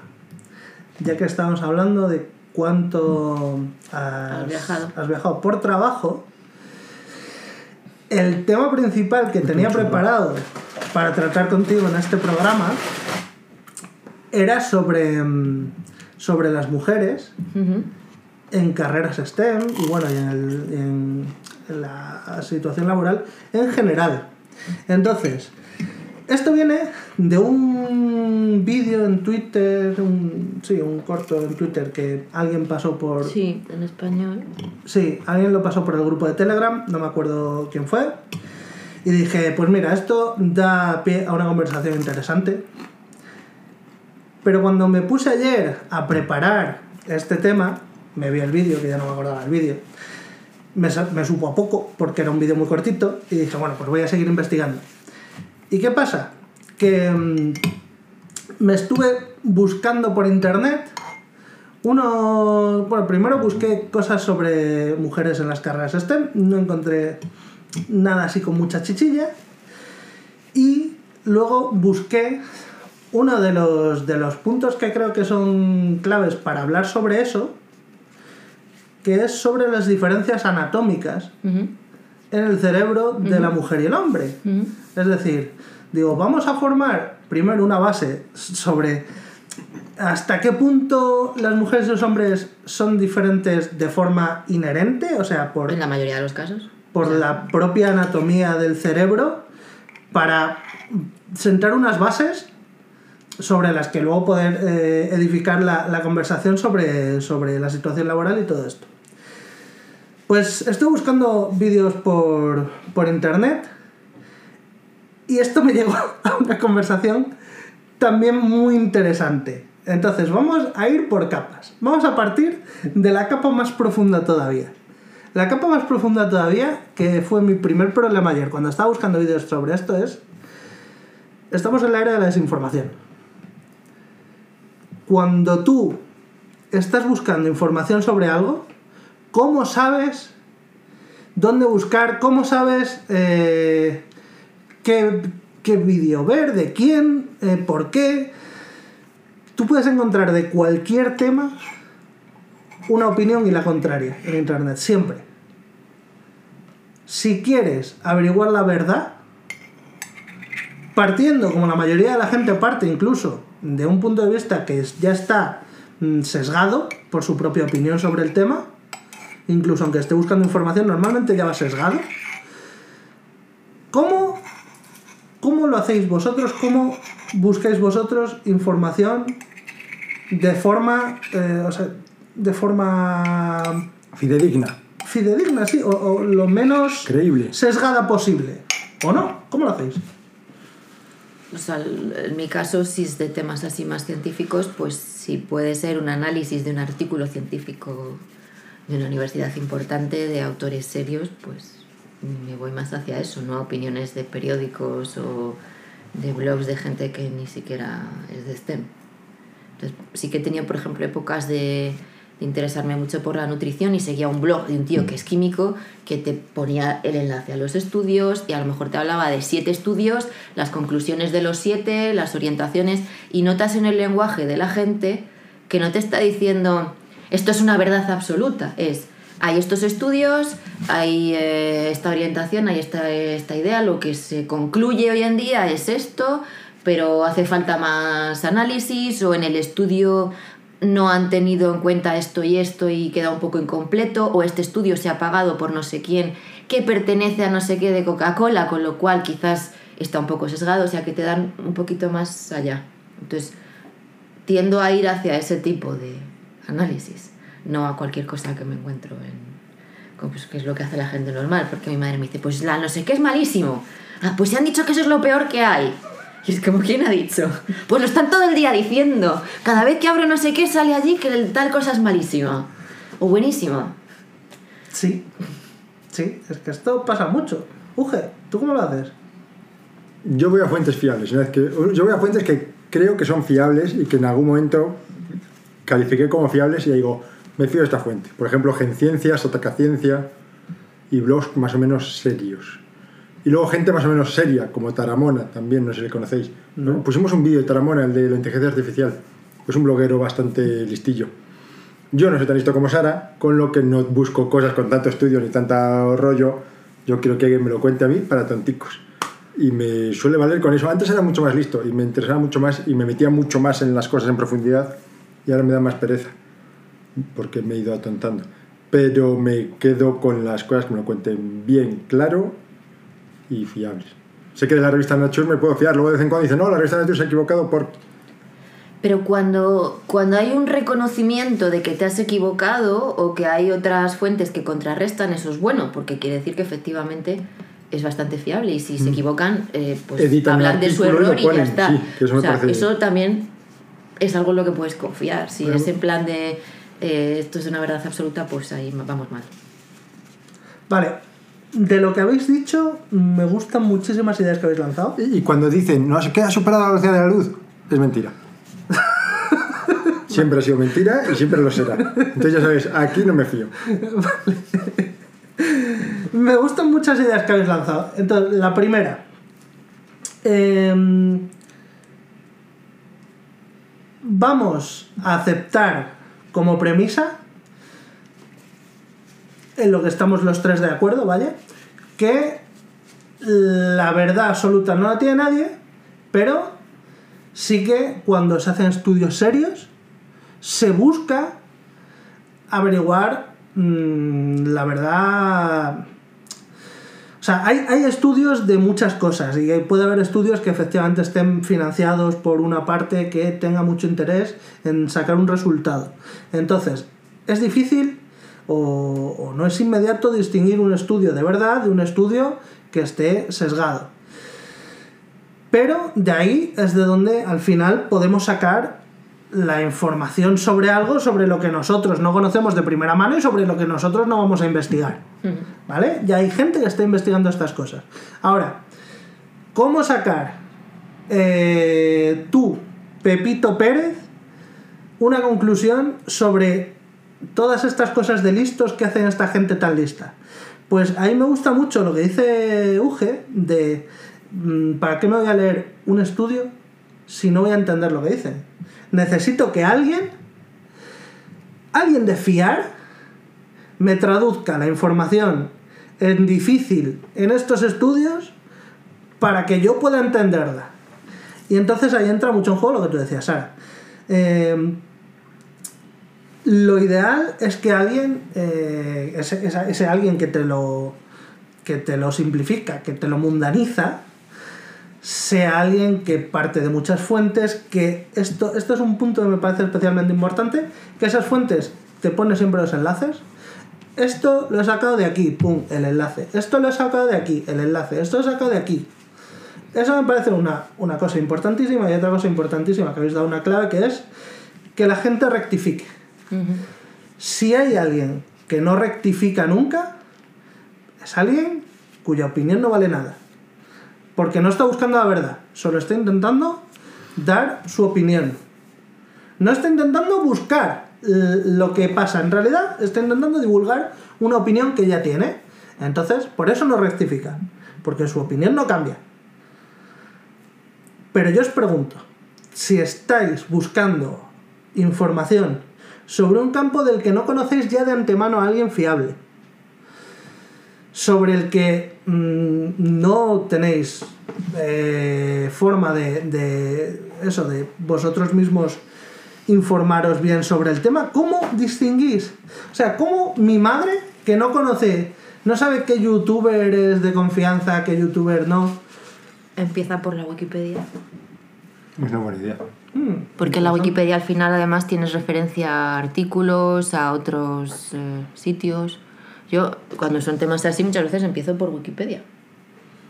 muy interesante. De todas maneras, todos los enlaces suena muy bien, lo de- pero mi- yo tengo una prima antivacunas y encima no hay Dios que discuta con ella, porque se han ido mil estudios, te, los di- te habla de un, con un lenguaje complicadísimo y te dice, no, mira estos enlaces, te envía 50 estudios de 50 sitios donde hay un dato que... y cualquiera le discute. Esto otro día como unas viñetas de no discutas con, Sí, con este tipo de gente, ¿no? Hay do- como dos, no sé, búfalos de agua y, y algo en el agua que no se sabe si es un tronco o un cocodrilo y uno le está diciendo al otro, es un cocodrilo y el otro, es un tronco, es un cocodrilo, es un tronco, es un cocodrilo, es un tronco. Total, que el que dice que es un cocodrilo al final le da con un palo, no se mueve y se acerca y el cocodrilo se lo come. Y o sea, encima el que queda vivo es el del tronco. Y viene otro detrás y le dice al que queda, es un tronco y el otro es un cocodrilo. Pues no merece la pena, no merece la pena. Lo, lo voy a buscar. Mi- mi- este verano mi hermana tenía un, una, un, para- una para poner una alfombría de ratón. Y lo empezó a hacer con alfombría de ratón y dijo, ¿no están usando con alfombría de ratón eso? Y dije, hostia, ¿qué es esto? Una alfombría de ratón. Y dice, no, que esto es contra las radiaciones. lo tiene puesto en ¿Cómo? casa para protegernos de las radiaciones del sol. Un círculo así, como el que pone el cactus para protegerse de las radiaciones del monitor. Que yo siempre digo, funciona el cactus. Claro que funciona. Si pones el cactus gigante entre tú y el monitor, te protege de todo. Pero... Mira, pues de lo de las pantallas salió lo de la eh, Luz azul. La luz azul, yo en su día me lo ofrecieron, me ofrecieron al ir a comprar gafas. ¿Quieres esto? Y dije, pues no sé, no he oído hablar de ello. Y según me estaban haciendo otra cosa, me puse a mirar y busqué en sitios de a ver si eso estaba demostrado que funcionaba. Y en ningún sitio ponía que funcionaba, no había ningún estudio de que eso funcionara. No. Había millones de artículos de periódico y tal. En ningún sitio había algo que dijera, se ha demostrado que... En ninguno. Y ahora ha salido que no... Parece ser que no hace nada. Pues los ordenadores tienen una opción de luz nocturna también. Sí, la- el, el brillo sí que afecta. Claro, es que- pero lo del filtro de luz azul no. No, no, pero no solo baja el brillo, baja, cambia la luz. Y, tiene un, y sabes, el propio ordenador pone un filtro de luz azul y te pone un tono naranjita. No sé si el cambio de color El sí, móvil. pero el filtro de que pones en las gafas no. Pero a ver, una cosa es que, que ese filtro ayude a que cuando sobre todo no hay luces en la habitación y la única fuente de luz es la de la pantalla, sea menos molesta. Eso entiendo que lo puedes, que lo puedes conseguir con un filtro de, de- de lo que sea. Yo no entiendo de colores de, de luces de monitores. Pero eso al final es para que sea menos molesto. No... Lo que sí que Parece ser que está bastante estudiado y demostrado es que el brillo, la, la luz en general a ciertas horas, por nuestros ritmos eh, Circadianos. luz circadianos, sí, pues sí que afecta. El, o sea, el estar con pantallas muy tarde hasta que te vas a dormir afecta la calidad del sueño. Ya, pero también depende mucho de la persona. Nosotros nos dormimos siempre, siempre, siempre viendo algo en la tele. Yo creo que sí que se duerme mejor, o sea, yo tengo sueño más tranquilo y más profundo cuando he leído el libro mm, en vez de ver pantalla. Cuando he terminado eh, viendo papel y no pantalla. Puede ser. La cosa es que mm, yo creo que una calidad suena bastante buena. Porque relaja, por, por un lado relaja, por otro lado. o sea, Pero también es de como todo, es como el que me ha fumado toda la vida y luego no tiene cáncer de pulmón y el que no ha fumado y tiene cáncer. o Ya, sea, sí, hay- claro, al final es una Eh, probabilidad. si duermes muy muy bien, pues a lo mejor no te afecta mucho. Si ya de por sí tienes un sueño difícil, pues... O sea que no estoy negando que sea verdad. No estoy negando en ningún momento que sea verdad lo que dices. Solo estoy. O sea, lo que quiero Que matizar. a ti no es- te afecta... Tú no notas eh, efecto. No noto eso, es, no noto, no noto mucho efecto. Es decir, que una cosa que también es importante es que con toda esta vorágine de información que nos sobreviene de esto es malísimo, esto es no sé qué. Bueno, a ver, cuando algo es perjudicial, lo único que quiere decir es que el abuso de esto es perjudicial o que, o que a lo mejor si puedes elegir entre hacerlo y no hacerlo, pues mejor que no hacerlo si no te cuesta nada. Ahora, si tienes que sacrificar algo para hacer para dejar de hacer algo que es perjudicial, pues a lo mejor primero investiga cuánto de perjudicial es, cuánto te está afectando a ti, cuánto tal. No es simplemente decir, es que esto es malo, no lo hagas. Bueno, coño. No, hay luego concepto de riesgo relativo. Claro, claro, claro. O sea, no, si, no puedes dejar de hacer todo lo que sea malo para ti. Es, es imposible. O sea, no puedes pretender que cualquier cosa que se, que se haya demostrado que esto es malo, dejar de hacerlo y ni siquiera eso te va a garantizar una vida mejor o una vida más larga. Entonces, coño, pues vamos a calmarnos. Mi mensaje, vamos a relajarnos un poco con estas mierdas. Vale, eh, este tema me lleva a que lo que estuve buscando, pues eso, eran vídeos de, de el cerebro, las diferencias entre el cerebro del hombre y la mujer. Ujú. A nivel anatómico. A nivel dicho. anatómico, sí. O sea, a nivel de composición, Qué de delicadeza forma... para quitar el papel que ya antes hecho así- habría hecho así ras y ella esconde las, el Para radio que no haga ruido, para que no para suene en la radio. Es una delicadeza que nunca tendré yo. Ni yo, la verdad Bueno, es que... pues eso también debe formar parte de las diferencias de nuestros cerebros. Hay que aprender, hay que aprender de esto. Vale, pues me vi, eh, busqué, busqué y estuve buscando un rato y me vi dos vídeos que me parecieron más o menos interesantes, ¿vale? Dije, como estamos hablando de temas que son muy propicios a, a ser sesgados simplemente porque alguien quiere eh, probar ya su punto de vista, me vi un vídeo de un tío y me vi un vídeo de una tía. El tío, en general, lo que decía es que había muchísimos estudios, que había mucha división de opiniones, que había mucha polémica y que el único consenso 100% que había es que el cerebro de los hombres de media es más grande que el cerebro de las mujeres y que eso en general no influye en absolutamente nada. Lo del tamaño del cerebro mm, me parece más o menos intuitivo que no influya, porque al final lo vemos en animales que los que tienen el cerebro más grande no son necesariamente más inteligentes, o que una persona más bajita que va a tener el cerebro más pequeño tampoco es más tonto que uno más alto. Si acaso al revés. Porque el pequeño ha tenido que eh, espabilarse para buscarse las castañas con cosas que el que es más alto las tiene muchas veces ya por hecho. Entonces, el tamaño del cerebro no parece influir. Ella hablaba de, de más diferencias estructurales. Hablaba de que las mujeres tienen una mayor cantidad de materia gris, que la amígdala se comporta de manera diferente. Y a mí lo interesante que me parece de todo esto es que eh, me está convenciendo mucho más la explicación que me está dando ella. ¿Vale? Entonces lo que pensé es, vale, me está convenciendo más la explicación porque me está contando algo que yo ya venía predispuesto a pensar. Yo ya venía de casa pensado que anatómicamente tenemos diferencias, no solo culturales y tal, sino que anatómicamente tenemos diferencias en el cerebro. Eh, hablaba de, de, las hormonas, de cómo eh, las hormonas pueden modificar la conducta y tal. Y aquí viene el plot twist. Al final, su charla concluía que esas diferencias son más comunes entre dos personas, aunque sean del mismo sexo, que en general entre hombres y mujeres. Y que por lo tanto no podía asegurar que las diferencias entre hombres y mujeres fueran lo suficientemente relevantes como para apoyar ningún argumento en ese hecho. Y aquí es cuando me di cuenta de que, o sea, aquí volví a cambiar de opinión y dije, vale, me has convencido. Entonces no hay suficientes pruebas de que anatómicamente seamos distintos. Y dije, ¿por qué me ha vuelto a convencer? Ya no es porque lo venía traído de casa. Es porque la tía era mucho más simpática del tío. No. O sea, Amigo. mi conclusión es. La que saqué de todo esto es que cuando alguien te cae mejor, estás mucho más dispuesto a creer lo que te dice que cuando alguien te cae peor. El tío era un soso de puta madre. Y la tía era súper graciosa. Y, y lo que me iba diciendo me lo iba creyendo y iba diciendo, pues sí, pues tienes razón. Los médicos con más denuncias nunca son los que tienen más errores, son los más antipáticos. ¿Sí? Pues no sé, House era borde. Y tenía más denuncias que nadie. Y, y es una ficción también, te digo.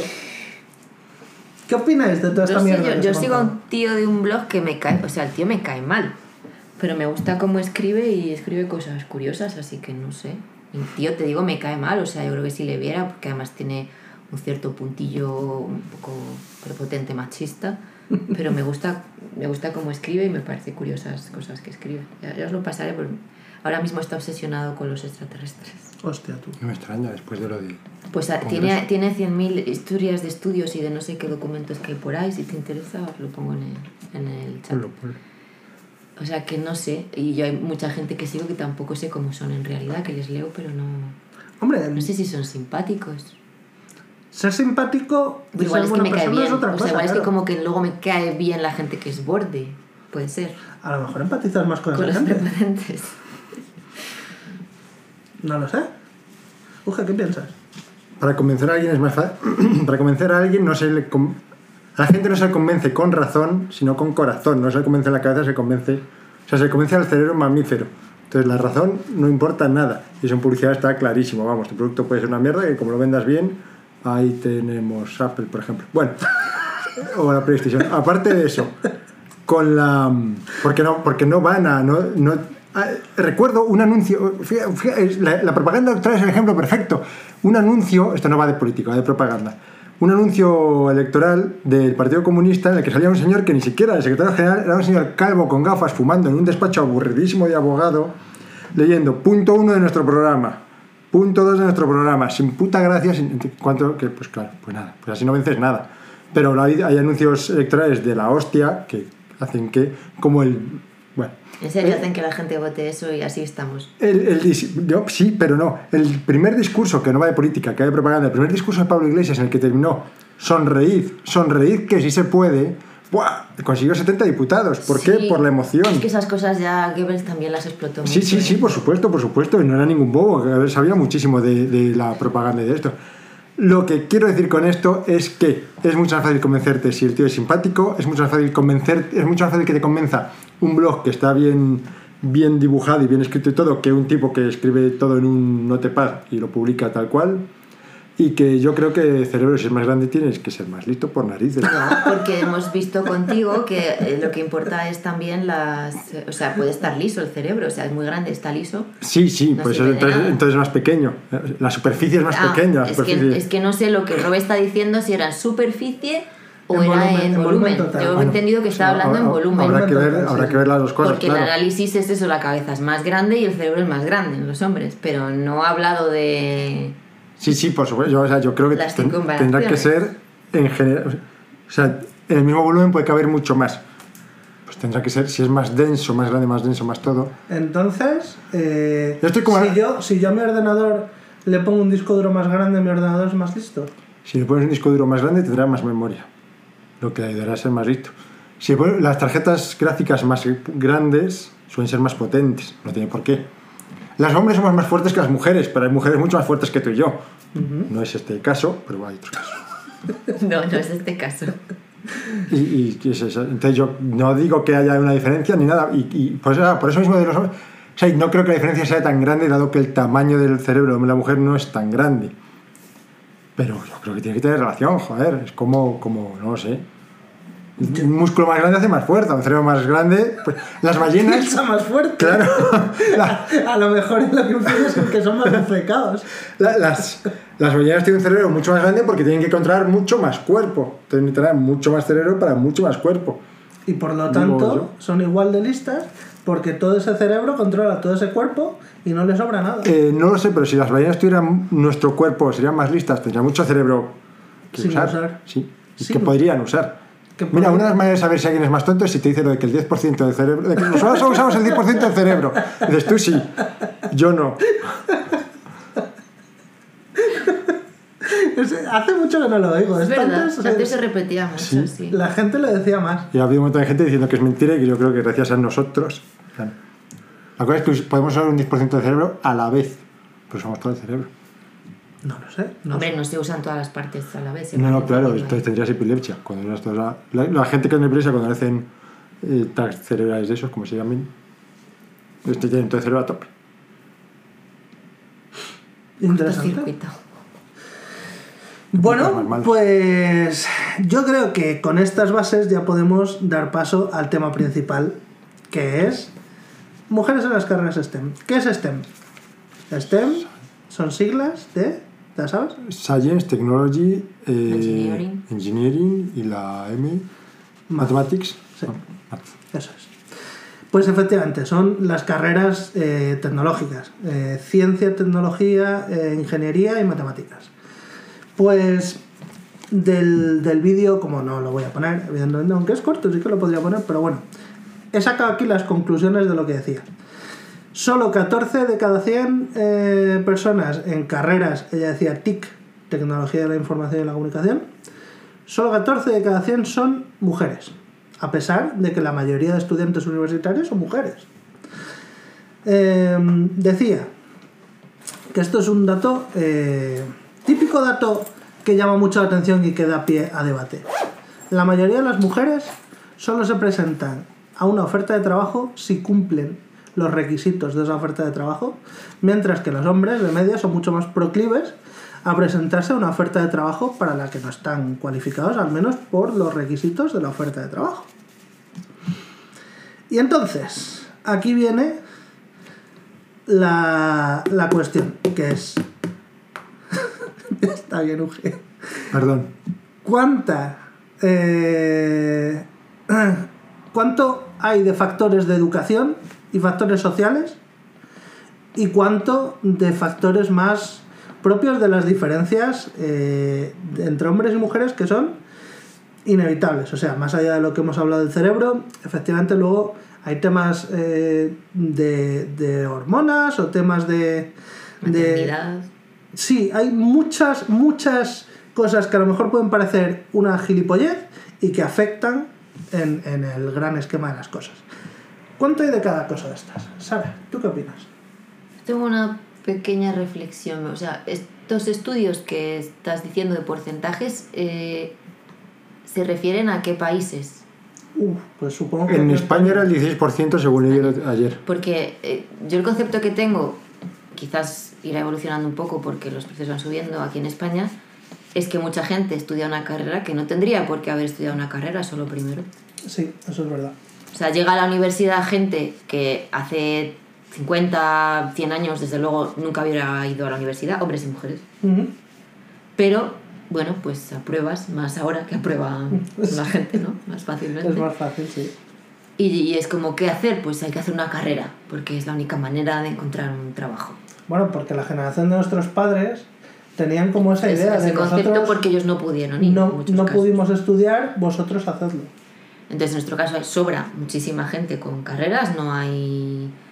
En España, desde luego, no hay trabajo para toda la gente que estudia STEM y otras cosas, y en Europa en general pues, también sobra gente con carreras. Tener, trabaja, tener carrera ayuda a encontrar trabajo. Eh, Luego hablaremos de qué carreras pueden ayudar más o menos, pero hay muchas carreras y no todas eh, son muy aptas para lo que hay luego en el mercado de trabajo. Entonces mucha gente va a la universidad que igual en otras circunstancias con menos dinero, más problemas económicos no hubieran ido Ujú. y se hubieran puesto a trabajar directamente en lo que probablemente van a acabar igual eh, trabajando aún habiendo terminado la carrera. Entonces me gustaría saber qué es lo que pasa en otros países donde eso no es así y qué tipo de carreras eligen las mujeres en esos países donde es muy difícil el acceso y llega la gente que realmente eh, pues tiene una capacidad intelectual y unas ganas de hacer cosas. Porque muchas veces cuando ves gente, pues que si África no sé qué, las niñas no todas quieren ser estudiantes de literatura ni de historia, quieren ser médicos, quieren ser ingenieros para hacer pozos de agua, para hacer puentes, Mm, ¿sabes? No es como voy a la universidad porque hay que ir, entonces pues cojo lo más fácil. Ya, ya, ya, ya. Hostia, esto es un punto muy Y interesante. sin embargo, las que a lo mejor, pues eso, pues tienen la capacidad de tal, es como, voy a hacer esto, pero es que voy a hacer esto en algo que no es, pues puedo hacerlo, no, es que esto es lo que quiero hacer. Y aquí, pues yo sí que creo que hay mucha gente que va a la universidad, pues como, bueno, pues vamos a la universidad o a encontrar un marido o no sé, o sea, que a lo mejor tienen otra idea de la vida y después hay que hacer la carrera, pues voy y bueno, pues a lo mejor podría no haber hecho la carrera y haberme dedicado a otra cosa. Que yo no entro en si es bueno, si es malo, si es mejor una persona que estudia la carrera, no, o sea, cada uno lo que le guste hacer en la vida. Pero toda la sensación de que muchas mujeres pues han ido a la universidad en plan de, bueno, pues es que había que ir a la universidad. Y bueno, hombres también, pero igual Sí, en el caso de los hombres pues te meten más presión tu familia de hay que estudiar esto, tal. La mujer es como, bueno, pues que vaya a la universidad. O sea, pues lo que haya. Pues eso, a filosofía y letras o a derecho. Que bueno, derecho es complicado también, pero bueno, en plan de que vaya, luego ya da igual si no trabaja de abogado o de que vaya a la universidad. Vas haciendo tiempo. También ha coincidido que era una época en la que no había, o sea, sí que había una cierta crisis del trabajo y era una manera de tener menos gente en paro. Bien, Porque esa gente que está estudiando no cuenta para los indicadores del paro. ¿no? Yo creo que los que están en carrera No, universitaria no, no, no. contaban. No sabía yo eso. Claro, Yo tenía entendido que no, entonces pues son más años, igual que lo de la ESO y tal, o sea, al final son más años que la gente está estudiando en vez de estar en el mercado del paro. En el Bueno, mercado de trabajo en paro. Tiene cierto sentido que no cuenten para los indicadores del paro, ¿no? Bueno, a ver, o no, o quiero decir, que cuenten en todo el mundo. Yo creo que no, antes no contaba por lo menos. Yo sé, esto lo he leído hace muchos años, lo de que pues como que era, vamos a prolongar más también porque es otra manera de que la gente... Pues eso O sea, no aumentar la cantidad de, infor- de, de- de formación que damos, pero prolongar el, el tiempo, que esté la gente ahí. que, que no nos Que no jodan las molesten los, estadísticas. las estadísticas. Por eso a veces sube el paro, pero bajan las afiliados a la seguridad social y cosas de esas. Sí, porque- algo así.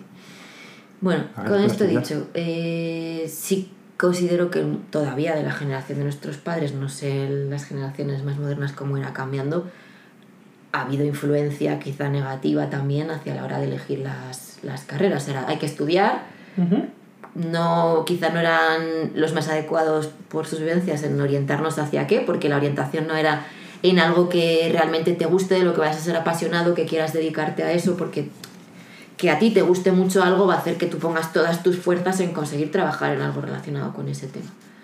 Y o, como pues, bueno, mínimo, estudia. o como mínimo que, que tengas más continuidad y más motivación. Y, y, pues bueno, pues probablemente hay una idea del niño tiene que estudiar matemáticas y le apuntamos ajedrez ya desde pequeño y la niña pues total, ¿qué más da? Con que vaya a la universidad ya vale, que quedamos bien y la niña tiene un título y la apuntamos a sevillanas, no sé. ¿Y por qué digo esto? Porque cuando era más pequeño mis padres se apuntaron a mi hermano a ajedrez y a mí a sevillanas. cuando teníamos en plan nueve años. Y luego con los años he pensado, ¿por qué no me apuntaron a mi ajedrez? Si además de los dos yo era la que destacaba en el colegio. Porque a tu hermano le quedaba regular el vestido de sevillana. No sé. No sé, no sé. Eh, yo os puedo hablar de, de- de mi caso personal. En mi caso, pues mi padre siempre ha estado muy obsesionado con que estudiara en ingeniería, porque él no pudo estudiar ingeniería en su momento. Empezó ciencias exactas, luego sí que hizo un año de ingeniería, pero bueno, estuvo siempre trabajando. Empezó a trabajar a los 14 años. Y siempre era ingeniería, ingeniería, ingeniería. Y mi madre era más como eso es muy complicado, eso no es para mujeres, luego es muy, es pues, muy difícil, Hostia. es muy machista, porque no te haces peluquera o en todo caso enfermera o cosas así. Hostia, que también entre peluquera y enfermera, pues oye, hay una cierta diferencia en años de estudio. Pues bueno, pues yo la venga, vale, pues sí, pues saco buenas notas, pues se me da bien, se me da bien la ciencia, me gusta, me gusta mucho la química, pues acabé en ingeniería química. Claro, es que, a ver, siendo consciente de, mm, entre comillas, vamos a decir, la paletada que es poner como ejemplo para apoyar un argumento generalista el caso concreto. Esto es un podcast, aquí estamos para entretener, ¿vale? Aquí no vamos a resolver el mundo.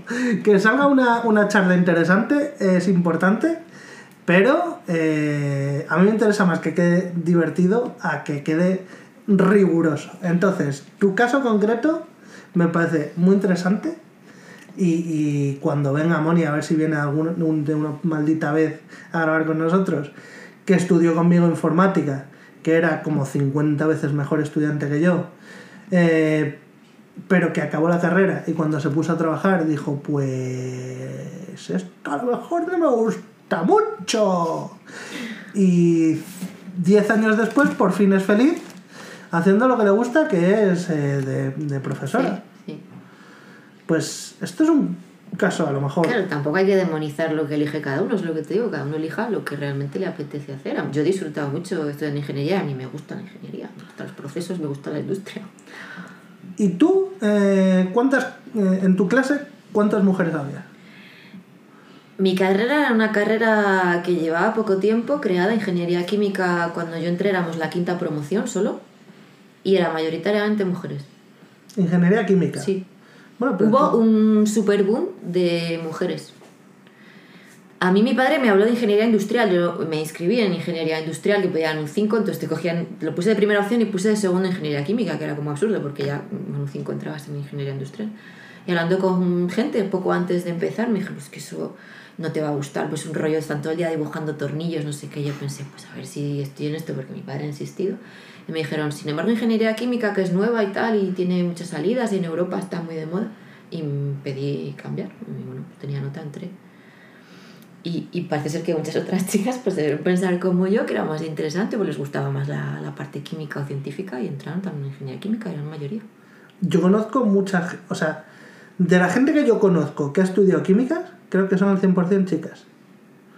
Mi compañera de piso Rebe, eh, Cristina, eh, o sea, ha- hay gente que me ha dicho estudio química, son todo chicas.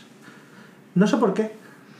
No sé, a mí la verdad es que me gustaba ya la, la parte de química y la carrera lo disfruté mucho. Los primeros años son generales, estudiamos casi todos en nuestra época con los planes de estudio que había. Los dos primeros años había muchas asignaturas comunes en cualquier ingeniería, pero luego ya había más especialización y de química industrial y tal. Me, bueno, me gustó. Luego no he practicado directamente de ello, pero me queda mucho la parte de me encanta ver procesos.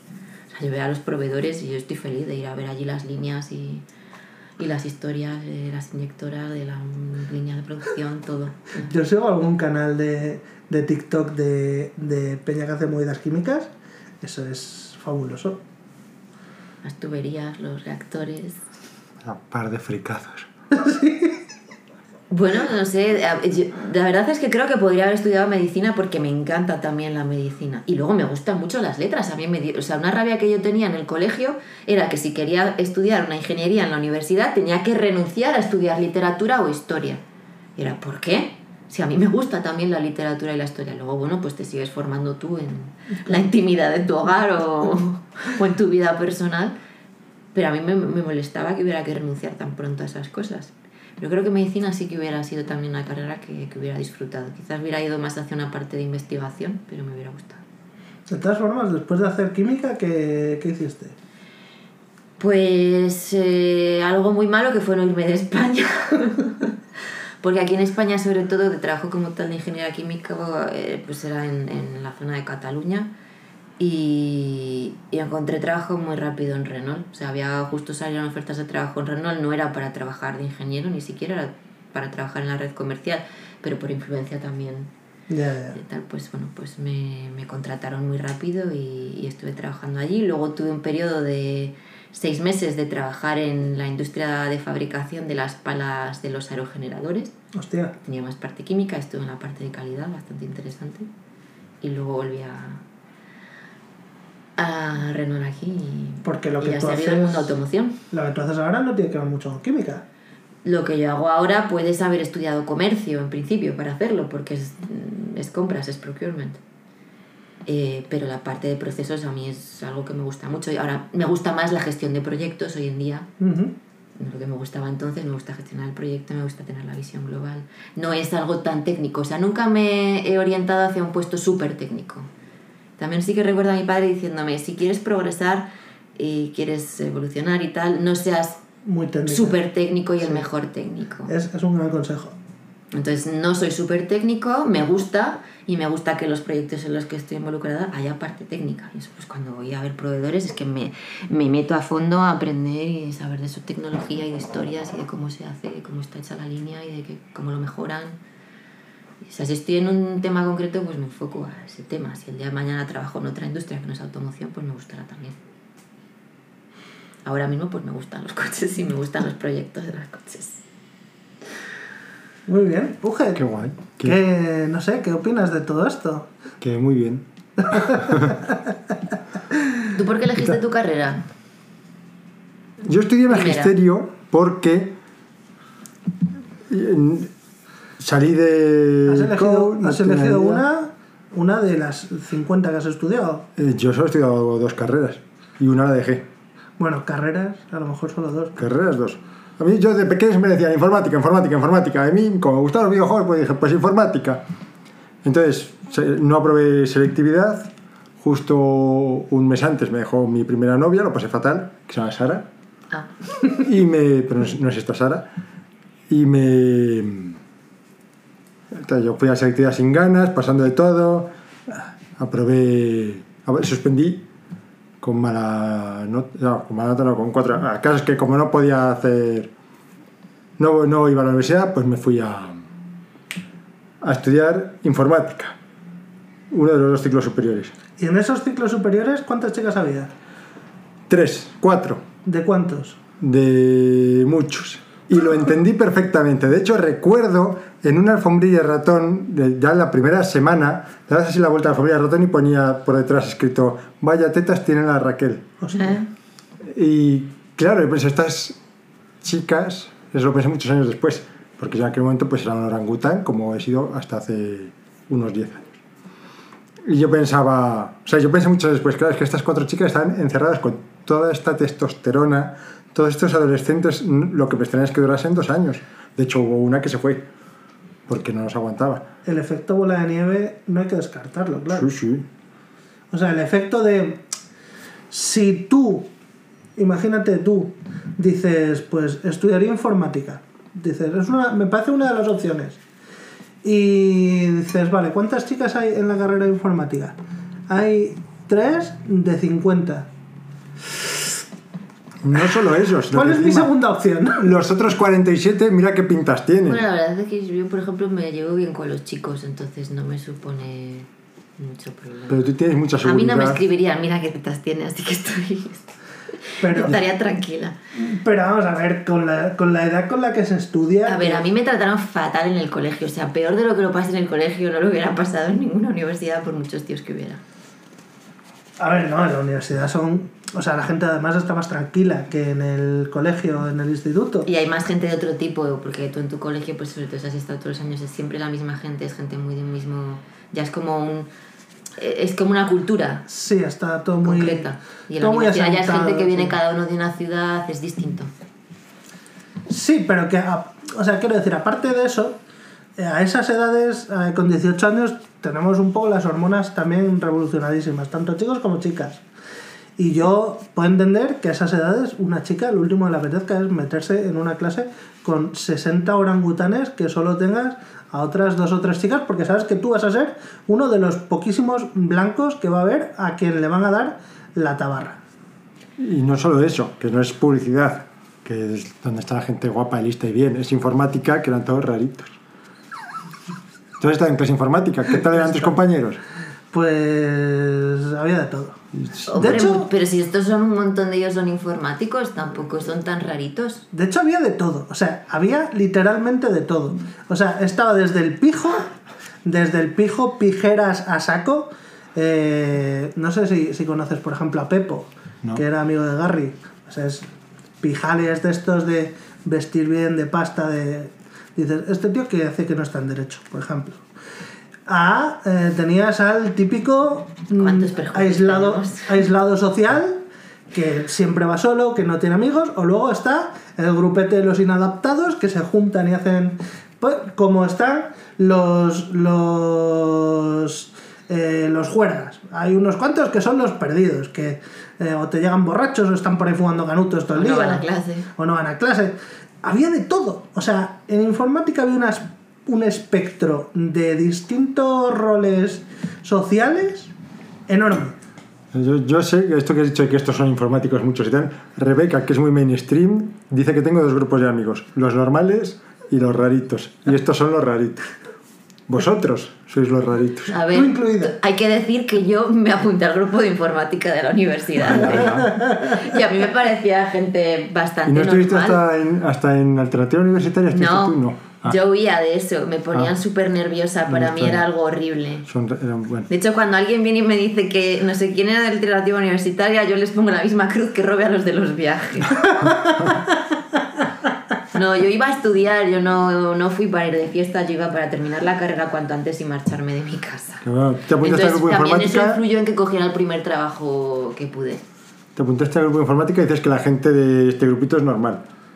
Claro, Claro, igual yo pues ya tenía una tendencia y encontré gente que tenía afinidad con ellos. Eso, eso, pues ya tenías una tendencia. Pero yo no lo sabía, yo solo sabía que no tenía ganas de relacionarme en general con la gente porque había tenido muy mala experiencia en los años del colegio. Pero luego conocí a un chico y ahí sí que muy majete, que era el número uno de, de nuestra promoción. Y ese estaba en el grupo de informática, me presentó a la gente y me apunté. Y bueno, he conocido a gente que ha sido del grupo, que luego les he conocido, les he reconocido en el grupo como Oli.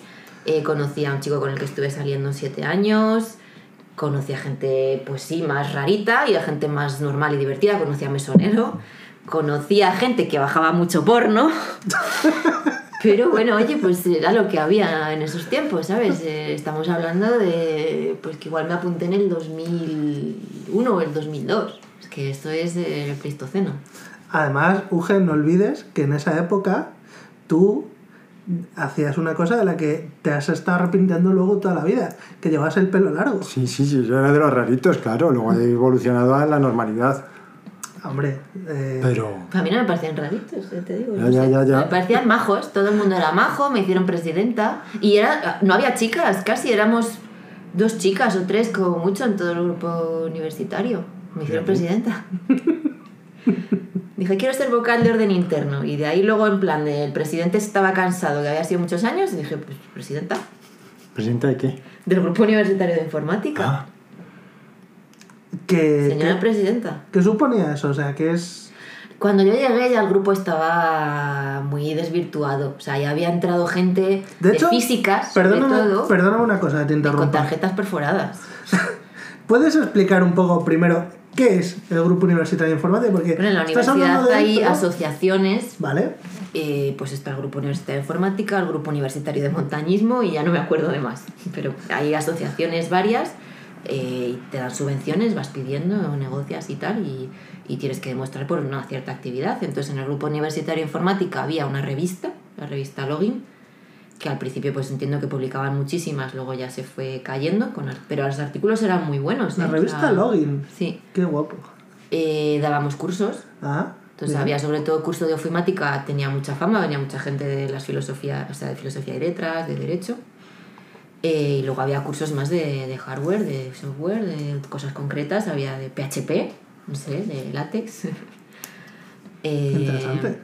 había unas salas con ordenadores y se hacían cosas. Pues yo, por ejemplo, apoyé el que compráramos un Lego, no sé cómo se llamaba entonces, un robot de Lego programable. Ah, Pero luego Star Wars. El primero que hubo, no. un autómata, ¿no? Sí, sí, pues, pues yo qué sé, hacíamos, gastábamos el dinero en cosas eh, curiosas. Luego pues eh, he ido a talleres de antenas, cuando empezó el wifi a fabricar antenas, con un tío súper loco que estaba en un pueblo de aquí y se dedicaba a hacer antenas con objetos, con palo de una pala, una fregona, un cacharro de CDs, Una y no sé qué. bobina de cobre Sí, y... sí, sí. Y hacíamos antenas para pillar el wifi de otros sitios. Y yo con las antenas por sitios a ver si funcionaba. Yo, me, me parecía todo maravilloso. No me parecía friki. Yo no, no tenía el concepto de... Tampoco había visto muchas series ni pelis americanas. No tenía el concepto de nerd, ni geek, ni nada de eso. Era gente que hacía cosas interesantes. Qué bonito es ir por la vida sin prejuicios. ¿Verdad?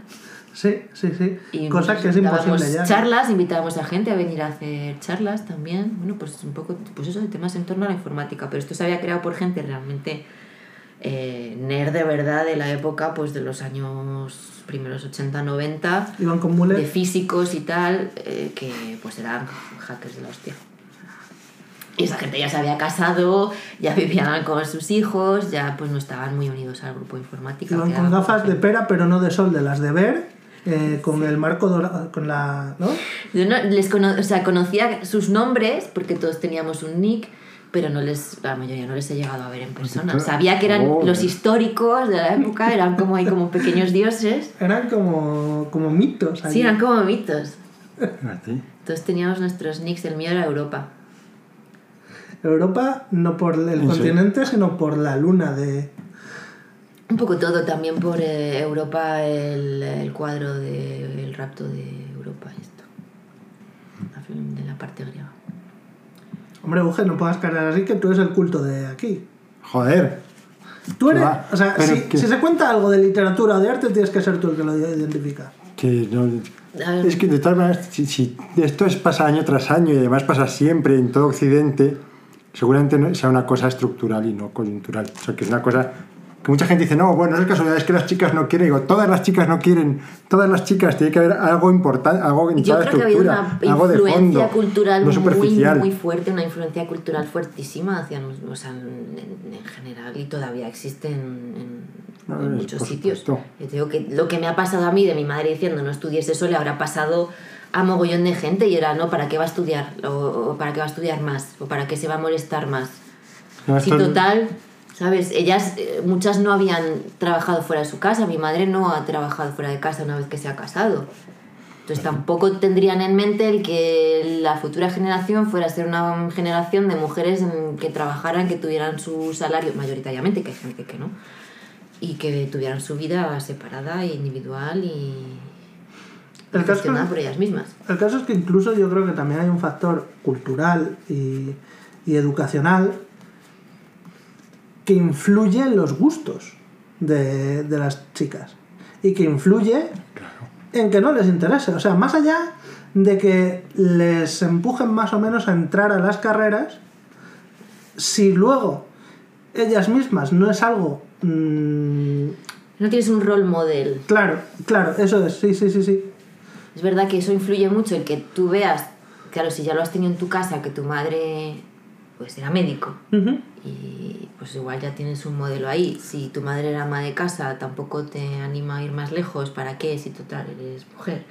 Si en la televisión estás viendo que los médicos son señores, que el ingeniero que viene a hacer no sé qué es un señor, que todo el mundo son hombres y las señoras son todas pues ayudantes del médico y se casan con él y ese es su objetivo en la vida, pues secretarias del jefe. Que la falta de modelos también, es verdad. Que Pues es muy- sí. La falta de modelos de conducta es muy. Yo Sí, creo que es un factor muy clave. Hombre, clarísimo. Me parece un factor muy clave. Me parece que a lo mejor, incluso a día de hoy, que se está promoviendo bastante, pero yo creo que todavía estamos un poco faltos de. Sí, hay charlas en los colegios, pero yo creo que también son poco sinceras esas, esas charlas. O sea, también considero que hay que ser sincera y cuando vas explicar la realidad de lo que hay detrás de tu trabajo. Mm.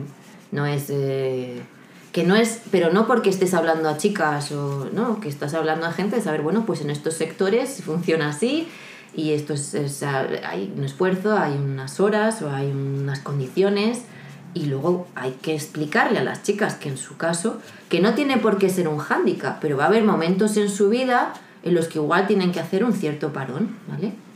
Porque es así, porque biológicamente, a día de hoy, no podemos dejaros embarazados y que lo gestionéis vosotros. Entonces, que si tú quieres el día de mañana, te apetece tener una familia, pues lógicamente habrá tiempo que no vas a poder trabajar.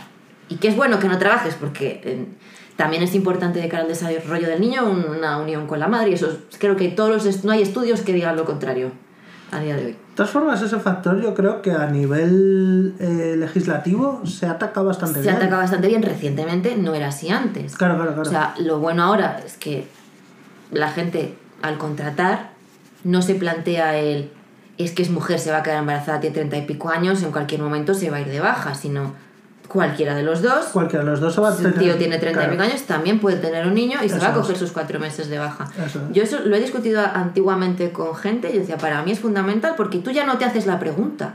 Claro, claro, claro. O Tú ya no es vas a pensar momento, en eso, porque te da igual los dos.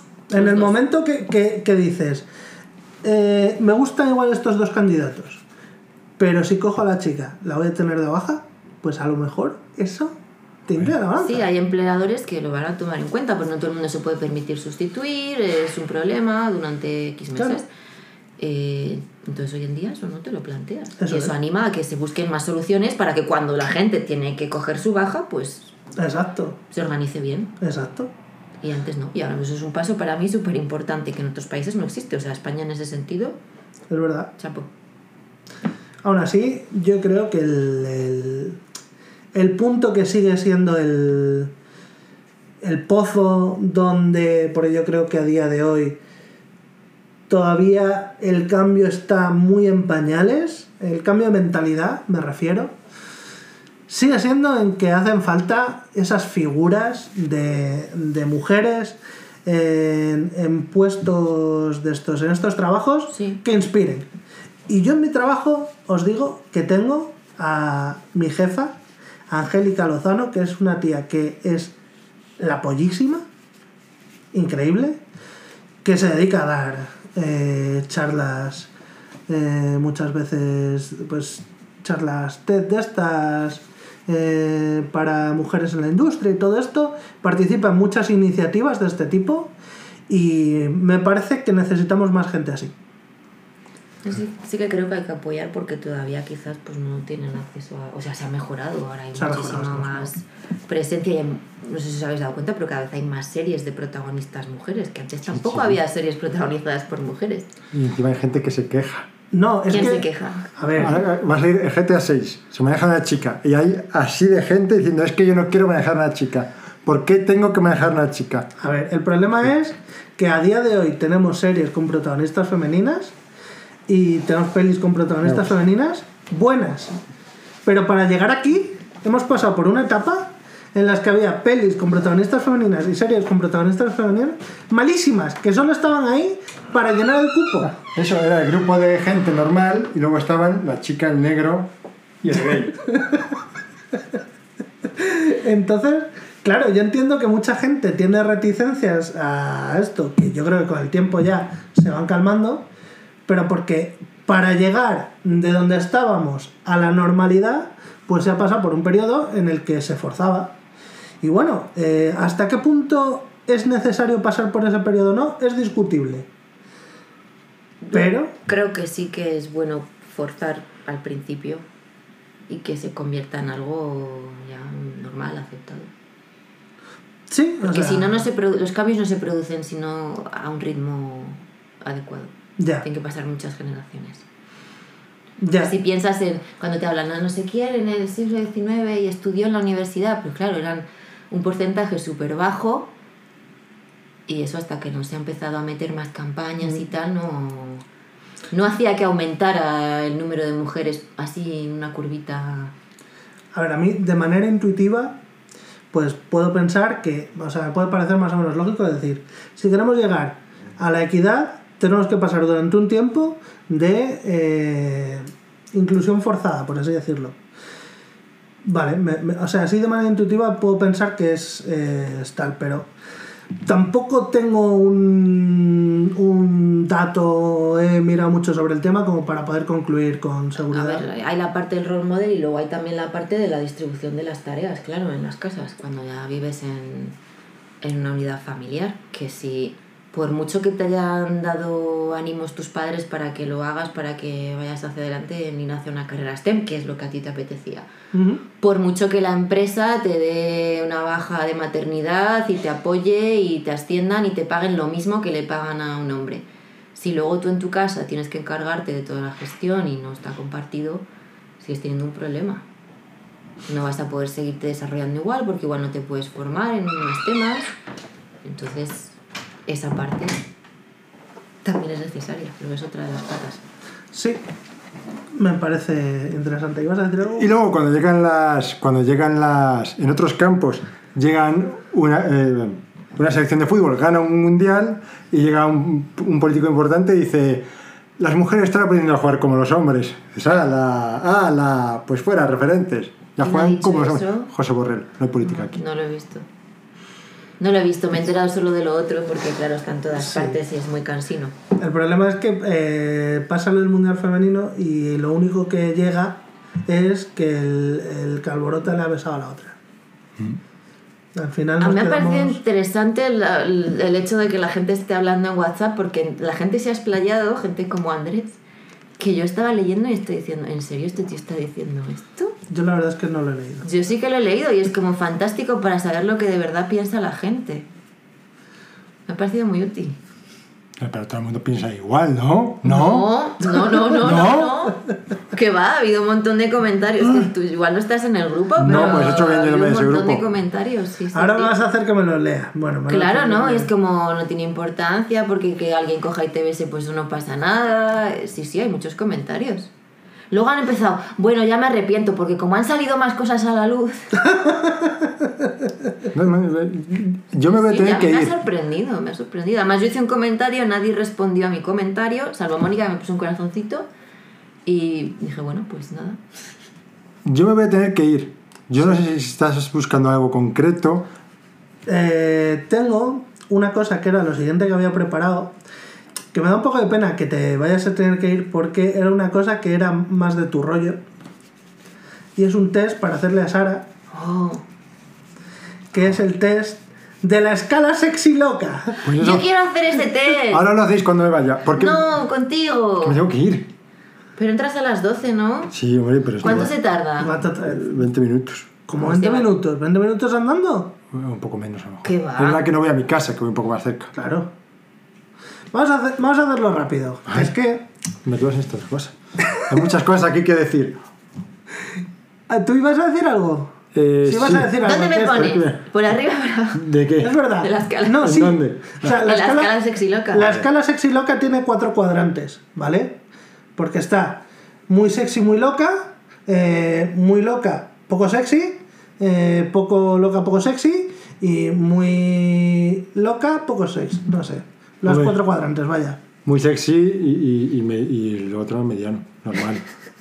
¿No? Es que No poco loco, muy- que poco, no hay un poco loco y muy loco. En cuanto empieza a estar loco, ya estás loco. La escala es esta solo, no tiene, o sea, tiene dos zonas. Sí, no, lo sé porque yo. que la diagonal. Lo digo porque yo he hecho el, el test este Ah. para probar y, y luego te divide en cuatro cuadrantes. Entonces, por eso te pregunto eh, que dónde crees que va a caer Sara. Hombre, en el, cuadra, en el eje de la SIS, que es el, el hot, El hot, en el 10, considerando 10 más, 0 menos, ¿vale? Y en el crazy, y en el crazy, normal, normal, un 2, un 3. Es que, no es, es que es una persona bastante sensata, ¿no? no sé, vamos a hacer sé. el test y lo averiguamos. Que dices que tú ibas a decir. Pero bueno, es que a lo mejor es que también se puede derivar mucho, así que es mejor, a lo mejor es mejor dejarlo para otro día o otro. Pero el test no creo que tiempo. sea muy largo, No, ¿no? el test no va a ser muy largo. Son 20 preguntas. ¿Empezamos? Sí. Venga. Eh, busco constantemente actividades o reacciones sociales con la esperanza de que éstas me hagan sentir mejor. Y tenemos como posibles respuestas dos dedos para abajo, un dedo para abajo, un ni fu ni fa, un dedo para arriba, dos dedos para arriba, ¿vale? O sea, como de 1 a 5. Mucho más fácil así. Yo creo que no, busco relaciones sociales mm, que me hagan sentir bien. Entonces, ¿qué pongo? De hecho, comparto muy pocas cosas. ¿Un dedo o dos para abajo? Uno, dos, tres, cuatro. Sí, ¿tú qué pondrías? Porque claro, esto no lo puede decir solo la persona Sí, tú- tú- misma. No, sí, o sea, Ah, esto es- Yo considero que no, que sería dos para, o sea, dos, dos para, para abajo. abajo. Dos para abajo. Esto es lo que tú consideres. Eh, me han puesto trabajos, me han propuesto trabajos como modelo. Solo una vez en mi vida. ¿No aceptaste? Pero era de no modelos, era de no, de azafata de esto de Ah. cosas. O sea, no era ni modelo. Cuenta. Pongo Yo un, pondría un dedo para arriba. uno como mucho, Un sí. dedo para arriba. UG, UG te daría trabajo como modelo, seguro. ¿Modelo de qué? De cualquier cosa, ¿verdad, UG? De conducta. En conducta. Vale, suelo sentirme positivo con respecto al futuro. Uf. No siempre, yo esa la pondría mitad mitad. Eh, el intermedio. A menudo la gente me ha dicho que les resulta difícil entender mis emociones y o mi toma de decisiones. No. ¿Un dedo? ¿Para Yo abajo? creo que un dedo para abajo. Un dedo para abajo. Los demás parecen concederme el beneficio de la duda más de lo que harían con otras personas. No, no me cuadra eso el beneficio. No. ¿Un dedo para abajo? ¿Dos? Pon dos, yo no, esa creo que no. Dos dedos para abajo. Además soy bastante honesta, que hago poco... Parece que la gente suele encontrar motivos para hablar conmigo o mantener conversaciones conmigo. Sí, yo creo que a la gente le gusta hablar conmigo. ¿Un dedo? Yo dos? pondría uno, sí. Un dedo. A menudo pienso que alguien que pare... perdón, que alguien que aparece en mi vida es perfecto y luego me decepciona profundamente. A menudo no. A menudo no, un dedo para abajo. Sí. O sea, que quiero decir que precisamente ahora es un mal momento para hablar de fracasos eh, emocionales, pero no porque además he tenido pocas relaciones. Yo creo que como mucho no. Vale, siguiente.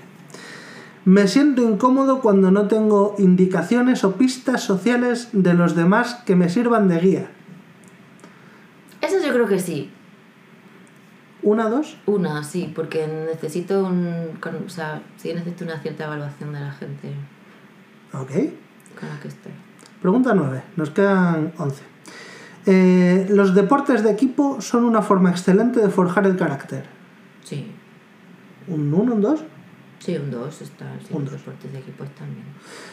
A menudo la gente se desvive por hacerme favores especiales. Mm, ¿Eh? Desvivirse no. Pero, Y especiales... Que es un favor especial. bueno, quita la palabra especial por hacerme No sé, yo pondría medias, no sé, una cosa no. Un ni fu ni fa. ok. La idea de que me abandonen o me dejen solo desencadena en mí sentimientos negativos muy profundos que no termino de comprender. Que me abandonen. Hostia, vaya, vaya preguntita. La idea de que me abandonen o me dejen solo. Pero es que que me dejen solo, yo pasé muchísimo tiempo sola. Que me abandonen, pues ya es otra cosa, sí, ya esa ponla en el medio, porque el, el del abandono sí me afecta más. En el medio, ¿no? Sí. Vale. En repetidas ocasiones he destruido mis posesiones o he tirado mm, cosas valiosas Nunca. que poseía porque sentía que no valía nada y no las merecía. No, nunca. Eso es muy crazy. Eh, a veces solo me hace falta el estímulo más leve para elevarme a un estado de felicidad o lanzarme a un estado de rabia. O sea, ahí pondría. Sí, eh, pondría un uno para arriba. Yo creo que a veces sí que tiene momentos. Uno para arriba. Tiene momentos más. Hoy en día explosión. se da demasiada importancia al deporte en el instituto. Pero yo creo que no, que está bien. Eso es de J de crazy. Eso que, que, que- bueno. Yo, muy creo, raro este yo creo que el que ha hecho el test está un poco crazy también. O sea, que es- creo que si le da demasiada importancia, no. O sea, creo que el, el deporte es súper importante y deberían. debe- de hecho, debería darse más importancia. Yo lo que he vivido una, una mierda, lo que nos enseñaban de deporte. Entonces, uno o dos para abajo. Dos para abajo. Dos para abajo. De uno, oh, perdón, de un momento a otro, puedo pasar de tener un buen concepto de mí mismo a sentirme completamente inútil. Ponle uno para arriba. Hombre, de un momento a otro no. O sea, ponle intermedio porque no es de un momento a otro. Es cuando ya llegas muchos temas que te afectan. Ok. Eso pasa en las direcciones a veces. Sí, claro. He intentado tener citas online o con aplicaciones móviles y no he conseguido muchas citas. Nunca. Eh, no, es que no lo he hecho nunca. Entonces, claro, eso me va a poner que no soy sexy, pero es que no lo he hecho nunca. Claro, pe- entonces aquí que Que hay deberías gente que no lo responder. necesita. Eso te tendría que poner más hot. Deberías responder dos Claro, para abajo. no hay opción de no lo he hecho. Claro. Entonces es un poco confuso. ¿Qué respondo? ¿Dos dedos Habrá para que abajo poner un un, un ni fu ni fa porque es, no sé, no contesto. Sí. Pues ni fu ni fa. Cuando estoy en una relación, pregunto una y otra vez a mi pareja si todavía me quiere y se preocupa por mí. No. ¿Uno o dos? Pon uno que alguna vez preguntas, pero no no es una cosa. Cuando me enfrento a las consecuencias de una mala decisión que he tomado, a veces siento como si fuera otra persona la que tomó esa decisión. No. ¿Uno o dos? Dos, no, no siempre soy consciente de que es culpa mía. Penúltima. Hago enormes esfuerzos para evitar el abandono real o imaginario de las personas que me rodean. Enormes esfuerzos. No. Uge está deseando hacer este test. No. Que, Pon, pon un ni fu ni fa, porque aún ni enormes fa. esfuerzos, ¿no? eh, tengo problemas con las compras y o mis hábitos de gasto. Pon intermedio, porque compro bastante, pero tengo un gran control de mis gastos y de hecho yo tengo ahorros, o sea que tampoco. Vale, finalizar. Pues estás en... Perdón, os había dicho había cuatro cuadrantes y... Mm. Hay cuatro cuadrantes, pero luego están divididos en zonas. Ah. ¿Vale? Y entonces Sara ha caído en la zona divertida. Ajá. Muy cerca de la zona que está justo entre el matrimonio y zona de citas. Pues no cuadra mal.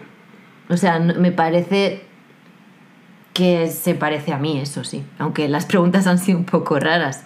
Pero quiero decir, yo he estado casada y, y he, tenido relaciones serias siempre. O sea que... Es curioso que la zona prohibida sea la zona de donde sexy es de 5 para abajo.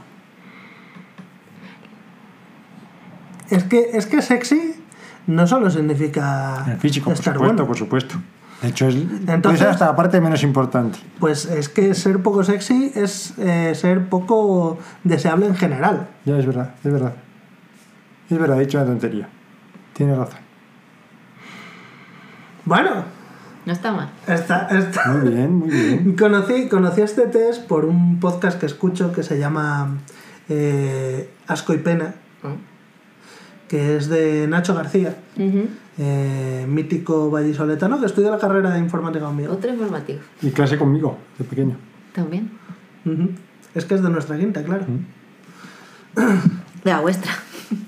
Sí, Bueno. sí, de la de Eugenia. Así que nada, eh, vamos a, a despedir por aquí el podcast porque eh, sí, tenía alguna cosilla más, pero no era de las importantes. Entonces Bueno, yo... no podéis seguir hablando en que yo me vaya. Ya, ya lo sé, pero como lo que me quedaba, la verdad es que un poco de broza. Si me hubiera quedado esto, sí me habría quedado con Sara y ya le habría seguido dando más rollo, pero yo creo que podemos despedir aquí. Nuestro primer programa de la segunda temporada. eh, os veremos la semana que viene otra vez y meteros al grupo de Telegram. Eso. Adiós. Adiós, hasta pronto. Un abrazo.